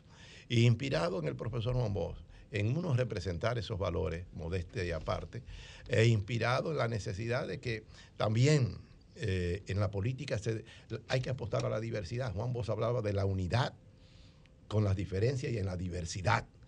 Y ciertamente, cuando yo les digo a los muchachos, a los muchachos míos, ¿verdad? digo muchachos con mucho respeto, que escuchen este programa, yo les digo por la diversidad de ideas. Ustedes tienen que formarse criterio, escuchen, pero tomen. Le dije, no se dejen eh, situar, ustedes leen, leen y escuchan programas vivos, porque yo les digo, la lectura es son páginas aparentemente muertas, pero el que está actuando está en el presente, en el momento, y ustedes pueden ubicarse. Se necesita en la política dominicana fortalecer eh, esos altos valores de la dignidad, de la democracia, de la paz, y pensar que, que en la política no se puede pensar con el criterio universal, que el que tiene que aspirar debe ser un millonario, un- porque esa es una línea que le están dando a la política muy peligrosa. Profesor, y conociendo de eso que usted plantea, eh, son seis los precandidatos o aspirantes a la precandidatura. El Ujú. PLD ha utilizado un modelo eh, de elección ahora en octubre, de consulta, como lo ha denominado. De esos seis, siempre se ha hablado en los medios de comunicación que solo dos tienen reales posibilidades. Y que el resto como que es una especie de complemento, de, de que bueno, están corriendo para ver si, si, si consiguen algo, que algunos no tienen la capacidad económica para ello, que otros no tienen el cuerpo de respaldo para eso. Y yo quisiera conocer si realmente usted siente que tiene ese power, que se necesita ese dinero porque las campañas son costosas y desafortunadamente a veces usted tiene que cargar con un equipo de 10 personas y no es porque sea costosa que usted vaya a poner 10 vallas en, en el camino, sino porque esos 10 personas tiene que darle comida, tiene que moverse a jabón con ellos, tiene que montar en una jipeta, etcétera, etcétera. ¿Se cuenta, cuenta usted con esa capacidad en todos los sentidos de lograr ser el candidato presidencial del Partido de la Liberación Dominicana? ¿O su propósito quizás es hasta de dinamizar diversas áreas en esa organización política? No, nuestro propósito es ganar. Entonces, como decía un gran pensador, el que no espera vencer ya está vencido. Eso es así. Exactamente, nuestro propósito es ganar. Bueno, lo primero es que en democracia no se puede subestimar ninguna fuerza. El buen político, el gran político, eh, no puede ver a sus competidores como alguien que no existe. Cuando usted ve a determinados políticos o determinados medios, también los medios no pueden eh, eh, centrarse. No, los importantes son fulano, fulano. Eh, inclusive para educar a los niños, a los jóvenes, a todo el mundo. Si usted va a mencionar, usted dice, usted lo menciona a los seis. A todos. A todos. Eso es equilibrio, eso es democracia, eso es edu- Eso es democracia. Eso es democracia.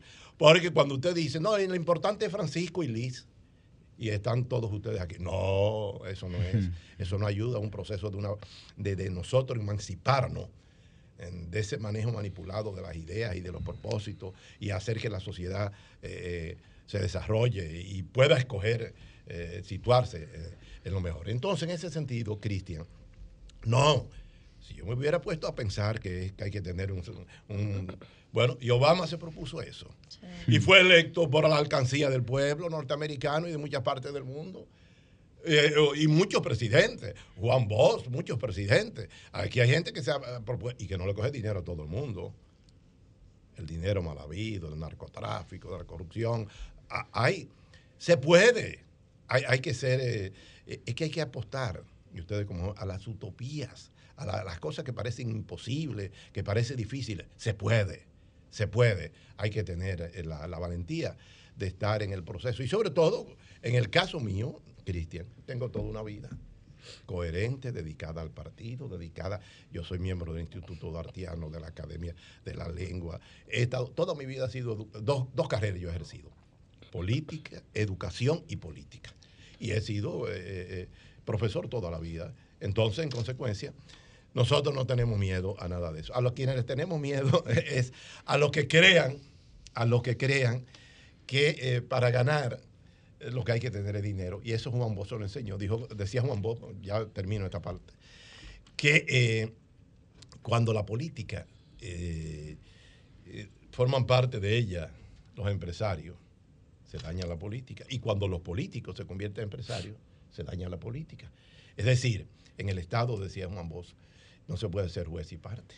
Cuando una gente es un empresario, un ministro, ¿qué es lo que va a hacer? Desviar los recursos para sus empresas y va a pensar siempre en su empresa, quiéralo o no. De manera, Eso, eso- eso es altamente delicado, aunque sabemos que hay cosas que se dan. Y, eh, Y sus excepciones también. y sus excepciones. Maestro, Ah, claro. No, no, no, claro, por eso digo. no, no, Absolutamente. hay que ser científico, porque no podemos apostar que nada así. Es como todo lo que dicen, que en, en el medio dicen, los políticos no, ninguno sirve, las mujeres ninguno sirve, los Ey, pero- hombres, los hombres ninguno sirve. No, no, porque hay, hay posiciones así extremistas. Usted la. Claro. Eh, pero, pero esas son posiciones enfermas, excúsenme. Sí. No, no, no, no. Claro. Porque no son científicas. Profesor, y con relación al método que se que eligió el Partido de la Liberación Dominicana, ¿está usted de acuerdo? Y también una segunda pregunta, eh, ¿cómo ve, o sea, cuál es su, su lectura de la supuesta renovación del Partido de la Liberación Dominicana? ¿Cómo es supuesto? Estás poniéndolo en duda ahí. Bueno, supuesta porque yo todavía no he visto la realidad. Una pregunta sugestiva esa, don Luis. ¿eh? Bueno, eh, el Partido de la Liberación Dominicana, con su líder, el profesor Juan Bosch, muy creativo. Esta consulta ha sido una novedad importante. Sí. Muy, muy, muy, eh, muy propia de este tiempo, en un momento... No viola la ley. No cuenta con el apoyo de la Junta, Bueno, pero... bueno, no, antes no, que no, el partido lo, ha- lo ha dicho, claro, porque es una novedad interna, es una consulta interna, no está en el marco de la ley, eso es cierto, y eso lo ha establecido la Junta. Es una modalidad interna para dar una salida a escoger un candidato. Para nosotros lo que cuenta, cuenta muy importante que, y por eso nosotros estamos participando, es que va a ser, la escogencia va a ser por la vía del voto universal y del padrón de la Junta Central Electoral, a excepción de los partidos del oficial, el PRM y el- la Fuerza del Pueblo. Pero después todo lo que esté, el que esté en el padrón de la Junta va a ser abierto. O sea, que sean unas elecciones muy democráticas, muy ejemplares. Si se dan con transparencia, como esperamos, si se dan como deben ser, será histórico la decisión de tomar, de escoger un candidato para que nadie, después que se coge un candidato, tenga que Claro. eh, hablar y decir. Lo de la renovación, bueno, nosotros tuvimos una posición crítica en el proceso de renovación eh, de- de- del Congreso. Sí. Eh, Yuri, como es miembro del Comité Central, lo sabe. Eh, cuando se armó el- la asamblea preparatoria del, eh, para el noveno Congreso José Joaquín Viedo Medina, eh, nosotros planteamos fue que el tema, el lema del Congreso no fuera por la transformación, sino por la renovación. Y, y la renovación, nosotros dijimos que había que hacer un proceso crítico y autocrítico en el partido, internamente, para hacer una auténtica y verdadera renovación. Bueno, eso no se hizo. eh, y se corrió, se corre el riesgo de hacer una renovación que no sea el resultado de la participación de la base del partido, porque recuerda que fue un periodo donde estaba Sí. la incidencia de la pandemia estaba alto. Sí, sí, claro. Entonces eso hacía que no se escogiera. Nuestro planteamiento era que se esperara un momento eh, más cónsono con la realidad para que todo el mundo, las bases así abiertamente, como habíamos salido de una situación de división y de derrota, había que dejar un tiempo de pausa. Pero bueno, se dio la renovación que se pudo hacer.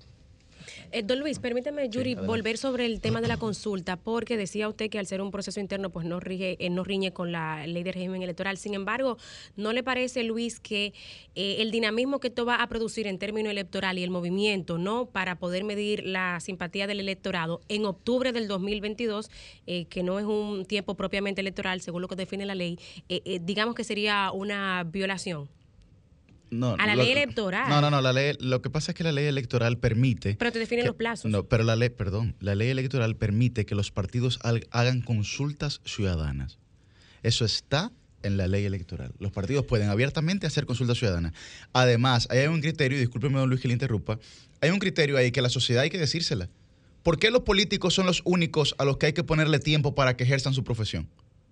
Los empresarios no viven haciendo campaña de publicidad todos los días. No lo viven haciendo la, la- la radiofonía, no lo hace la televisión.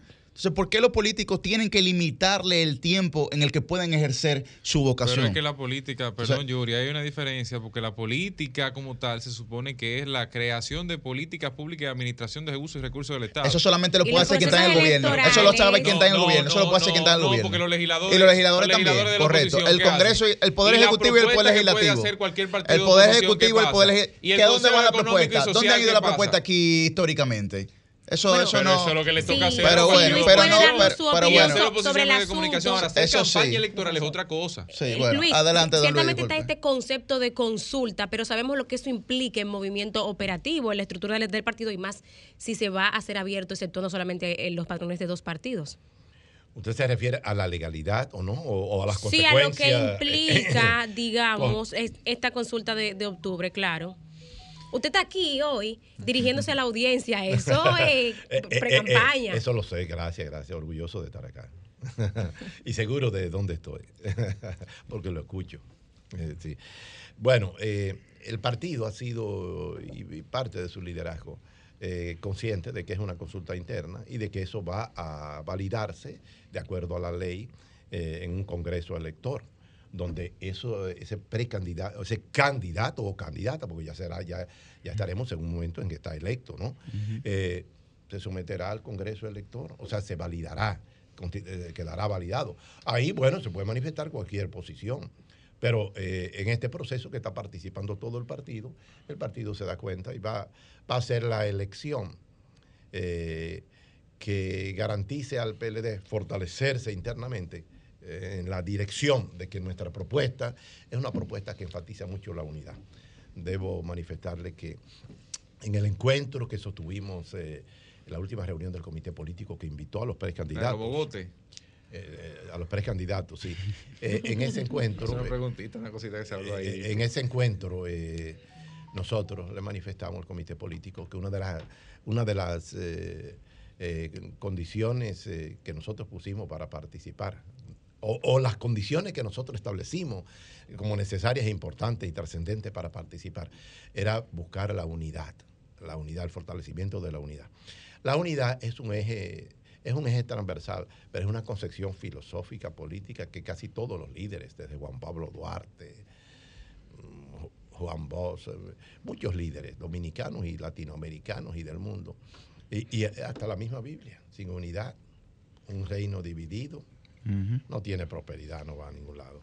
Entonces, en el- la unidad es uno de los factores que tiene que ver con información, educación en valores. Eh, eh, eh, es uno de los conceptos que nosotros dijimos ahí en ese comité político, que lo hacíamos por la necesidad de la unidad, del fortalecimiento de la unidad del partido y de la sociedad dominicana, que ciertamente, hablando de unidad y de patriotismo, debemos saludar este día, que es el día en que eh, la Comisión Permanente Efemérides Patria, las fundaciones patrióticas, eh, en un día como hoy, tenemos un acto ahorita a las diez y media eh, en honor a dos, dos de los hombres que participaron en la epopeya del ajusticiamiento del tirano Juan Tomás Díaz y Antonio de la Maza, que están allá, Sí. donde hay en la avenida Libertador Simón Bolívar o Simón. Bolívar, comenzando ahí el kilómetro cero de la 61 independencia.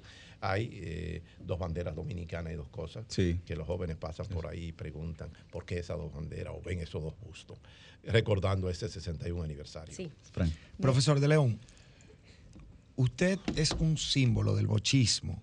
Usted es un estudioso y es de de los dominicanos que encarna la ideología duartiana y bochista y se ha encargado de mantener viva esa llama y de proliferar esos conocimientos. Eh, Usted es un símbolo y, y la verdad es que es un honor tenerlo aquí. Muchas gracias. Independientemente de cualquier tema partidista o político. Hablo desde el punto de vista patriótico e ideológico. Quisiera aprovechar esa presencia suya, su conocimiento, para preguntarle lo siguiente. En la política dominicana se está imponiendo desde hace un tiempo la antipolítica. Se está imponiendo el pragmatismo. Se está imponiendo el divorcio de la ideología para el eh, para la solución o el resolver momentáneo. Se está, se está imponiendo la estrategia o la táctica por encima de las creencias y los principios.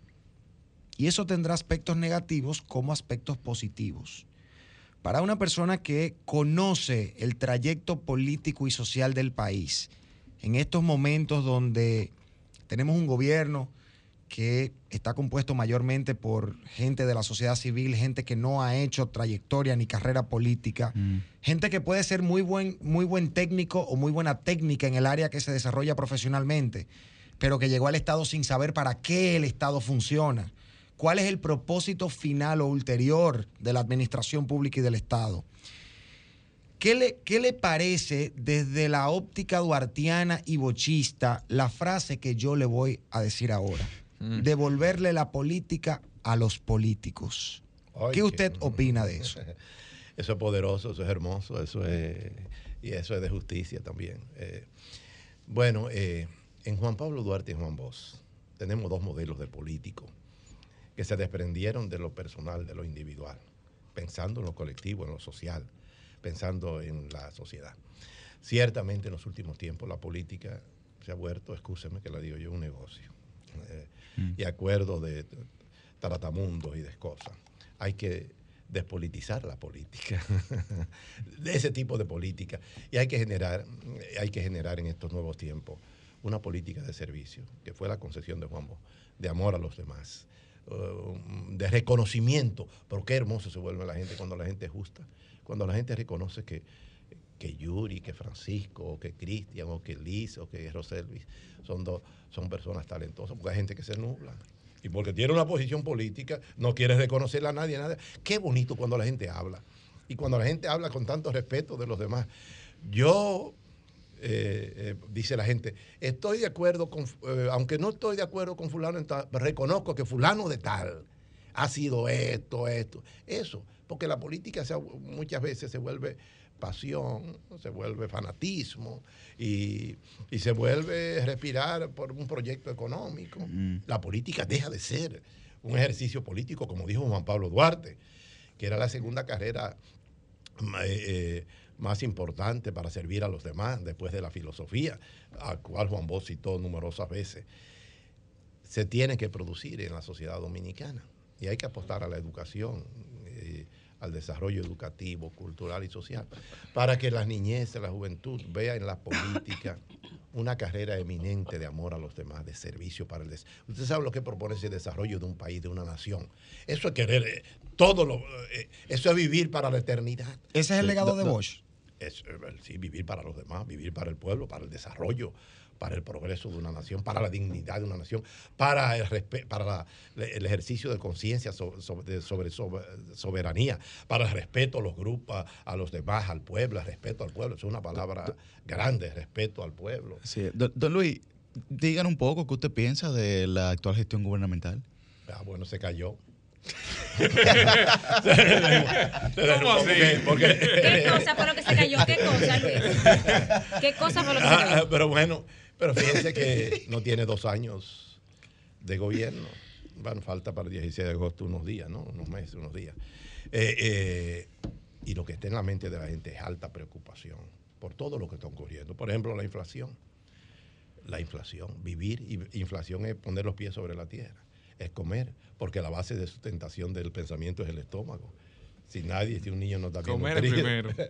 si un niño no está bien nutrido y si una gente no está preparada, es como cuando la gente quiere exigirle, eh, muchas veces, yo con- socializo con mis alumnos, que exigirle moral muchas veces a gente que está en una situación de hambre, de miseria, o que está mal vestido, o que está... La pirámide de Maslow. Que tiene, cada, cosa tiene su Es orden. que no tiene, no tiene tranquilidad ni paz para, para poder pensar. Y para poder pensar bien, tiene que tener el estómago lleno o satisfecho. Como decía el profesor Rombo, las tres calientes. Y eso lo tenía el pueblo en los gobiernos del PLD. Y lo, pe- lo ha perdido. Y lo ha perdido en menos. Y ha retrocedido. Y el, eh, eh, el pueblo ha retrocedido en muchas conquistas. No, no La pandemia- no ha habido, no ha el habido PLD. pandemia y la guerra de Ucrania. Naturalmente. Le- le han no, llevado no, no, muchas no. cosas a muchos No, no, países no. del Y en mundo. el tema En el educativo, marco de una pandemia, en el marco de una Sí, situación porque de bueno siempre también eso sobre Un la momento mesa. de la situación que completo. vivimos no la es una situación situación de la guerra, no, claro. No, no, él hable. por eso nosotros, por eso el eje de nosotros, la unidad. Qué bonito, por ejemplo, cuando yo vi que el, eh, el presidente Luis Abinader eh, hizo un acuerdo con 31 partidos políticos con el tema haitiano, que es un tema de amenaza para el país, terrible, un, un tema que está como en, envuelto. 586 ahí. haitianos repartidos a Cuba, señor, esta semana. Profesor, Haití. eh, el periodista Luis Brito, jefe de redacción del Nuevo Diario, esta semana dio la información de que en la reunión de los mogotes, allá donde ustedes, eh, luego del, com- del comité político reunirse, eh, los precandidatos se reunieron con el presidente Danilo Medina, dice, y lo voy a citar, el, uno de los precandidatos allí presentes puso la idea de que el PLD para retornar al poder tiene que buscar aliados y tiene que buscar al expresidente Leonel Fernández. Dice, y que Danilo respondió, sí, pero de eso hablaremos más adelante. Más adelante. Eso, y se lo añado a algo que dijo Lionel, que por otro lado, la fuerza bochista en algún momento eh, se reunirán, o sea, como que de los dos lados hay unos Una intención. una- como, como, como ese animito, vamos a decir, que, que tiene la gente. Eso está así, a propósito de que usted dirige la fuerza bochista, el movimiento Fuerza Bochista al interno del PLD. Eso está así. Se conversó de eso en la reunión de los mogotes. Sí, Bueno, no, no. El tema de la unidad, yo no había leído eso. El tema de la unidad lo pusimos nosotros.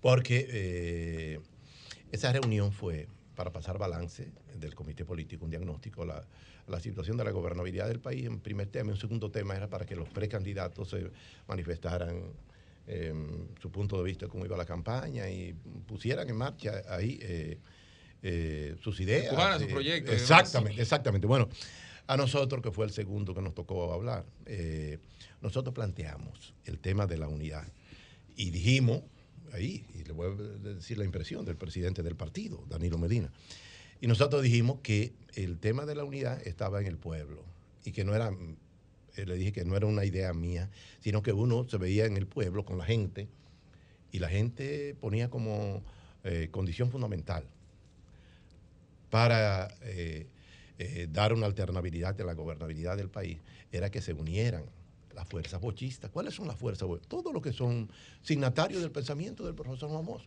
Lo son el PLD, la Fuerza del Pueblo y otros sectores. Y que era necesario que se unieran. Eh, bueno, y lo que quiero decirle es que de eso está consciente la dirección del partido, su comité político. El PLD siempre ha ganado. De la necesidad de unidad, la unión está alianza. consciente, dice. ¿Eh? De la necesidad de la unión. De la unidad. sí, De la unidad en el- la base del pueblo. Claro, claro. Y Danilo respondió así, sí, de eso hablaremos más adelante. ¿Y qué? Bueno, No, no, no, Eso es periodismo, señores. ¿Cómo es la Maestro, cuente, cuente. Cuente todo, maestro. dijo sí o no, No, no, no, no, no, estoy de no, acuerdo, no yo- sé, no yo no sé, yo no estaba pero- ahí. Pero no habló negativo.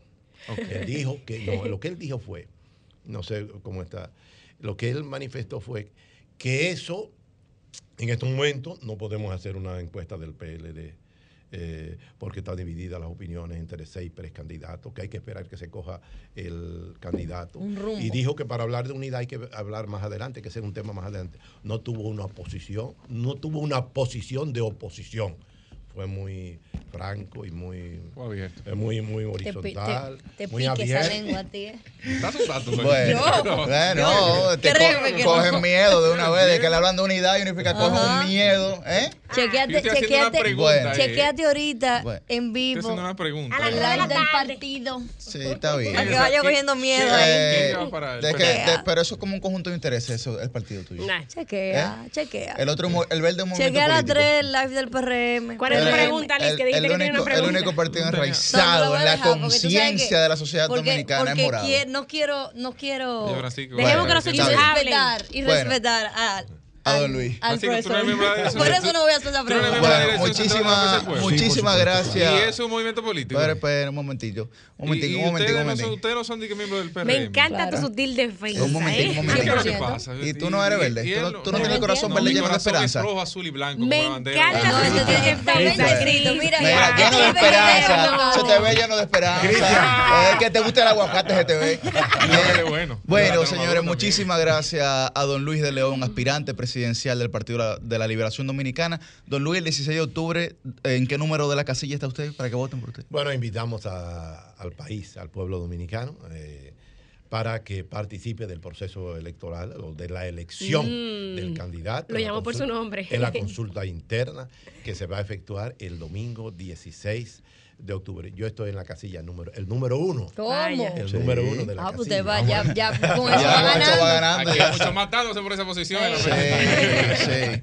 Bueno, señores, esto ha sido Suerte, todo por hoy. Se nos, se nos quedaron los desahogos al sol, pero tenemos el tiempo encima. No sé si don Cristian o alguno de los compañeros ¿por alguna pregunta. Pero no, ¿Alguna no, yo, me la voy a, pregunta? yo me la voy a. Te la vas a reservar. sí, sí, Sí. Pero ¿por qué tú no mencionas también a Roselvi? ¿Por qué, ¿Por qué ese machismo? No, porque el más no, no, un tema machista. Susi no, y Millicent no, no pueden Lo que pasa es que eh, siempre pregunta. Indiscutiblemente, indiscutiblemente Ajá. hay que decirlo, el arroz con berenjena y aguacate es un buen plato.